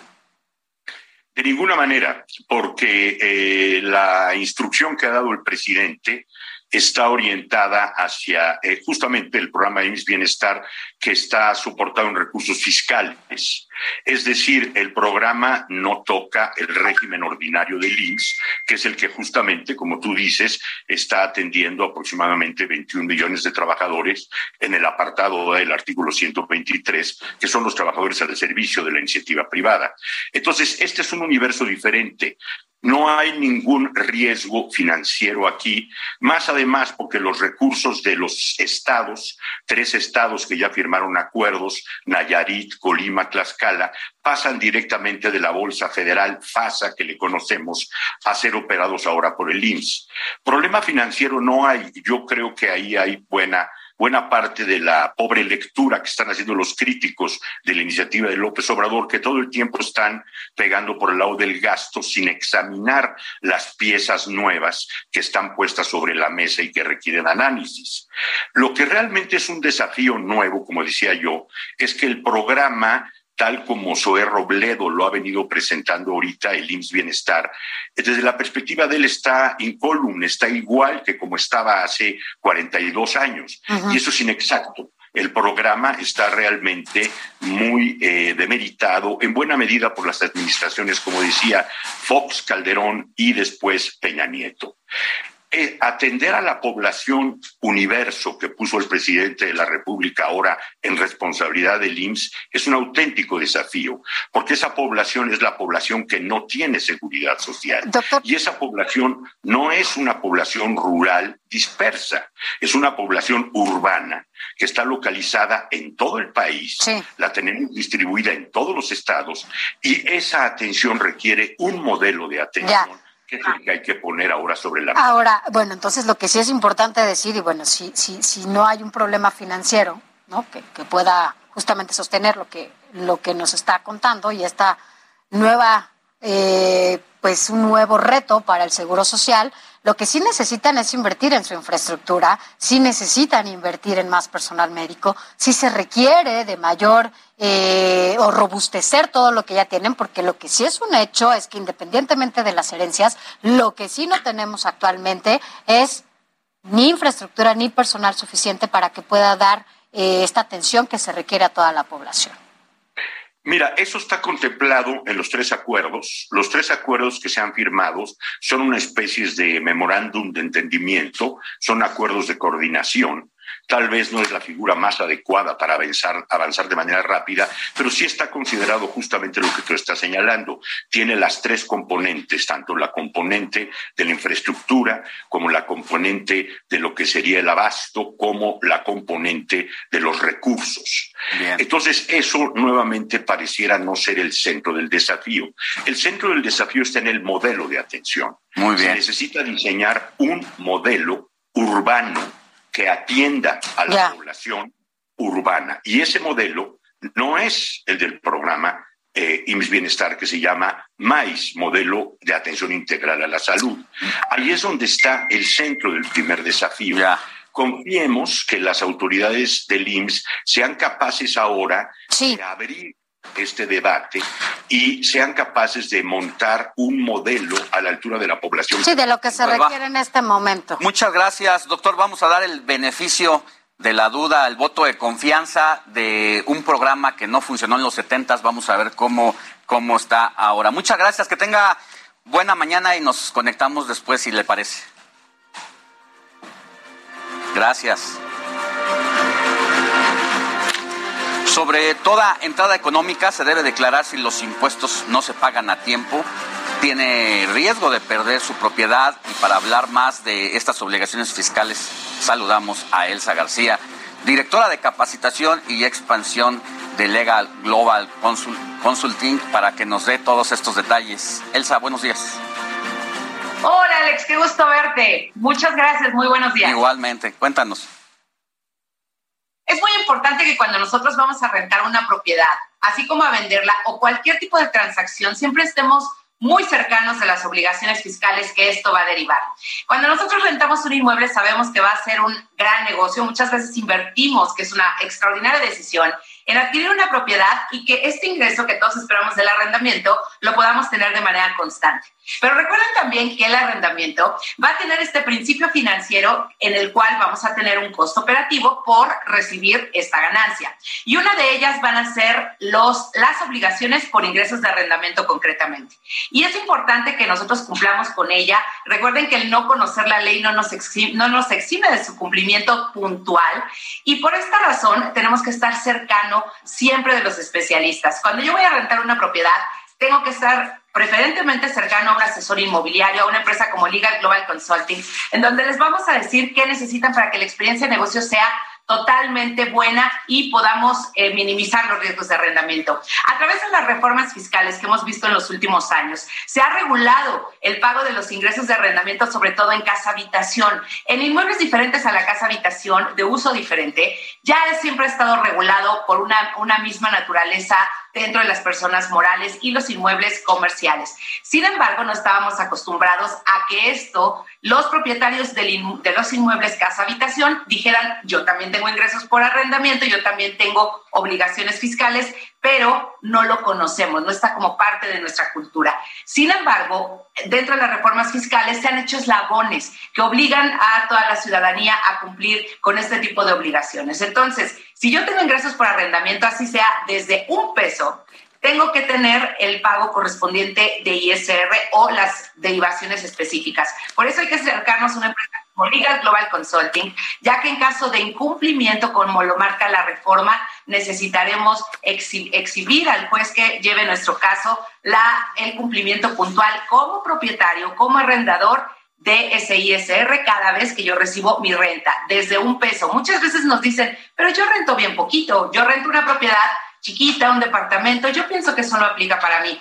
Y recordemos que no es así, las obligaciones fiscales siempre serán para todos los ciudadanos, eh, en algunos casos como algunos impuestos, la aplicación es a nivel federal, pero de la mano de un asesor inmobiliario nos va a poder decir cómo no tener ningún tipo de impacto. Dentro de estos eslabones en las leyes fiscales, como bien refiere Alex, podríamos tener incluso problemas no referente únicamente hacia recuperar los adeudos que nosotros tengamos a la propiedad, porque el juez que nos toque va a avisar al SAT si es que nosotros no tenemos este O sea, incumplimiento. nos, nos gana el tiempo, eh, ya sabes que el tiempo apremia en televisión, pero ya nada más 10 segundos para concluir. concluir. Acérquense a un asesor inmobiliario, vengan con nosotros Legal Global Consulting y no dejen de lado las obligaciones fiscales en cualquier negocio. Muchísimas gracias, Alex y Sofi. Hasta pronto. Gracias. Pues nosotros llegamos al fin de esta emisión de hoy sábado. Sofía García, Hasta mañana. Nos vemos mañana. Nos, nos, escuchamos nos mañana. escuchamos en radio. Éxito.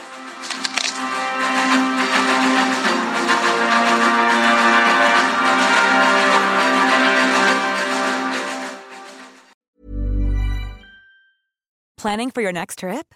Elevate your travel style with Quince. Quince has all the jet setting essentials you'll want for your next getaway, like European linen, premium luggage options, buttery soft Italian leather bags, and so much more. And is all priced at 50 to 80% less than similar brands. Plus, Quince only works with factories that use safe and ethical manufacturing practices. Pack your bags with high-quality essentials you'll be wearing for vacations to come with Quince. Go to quince.com slash pack for free shipping and 365-day returns.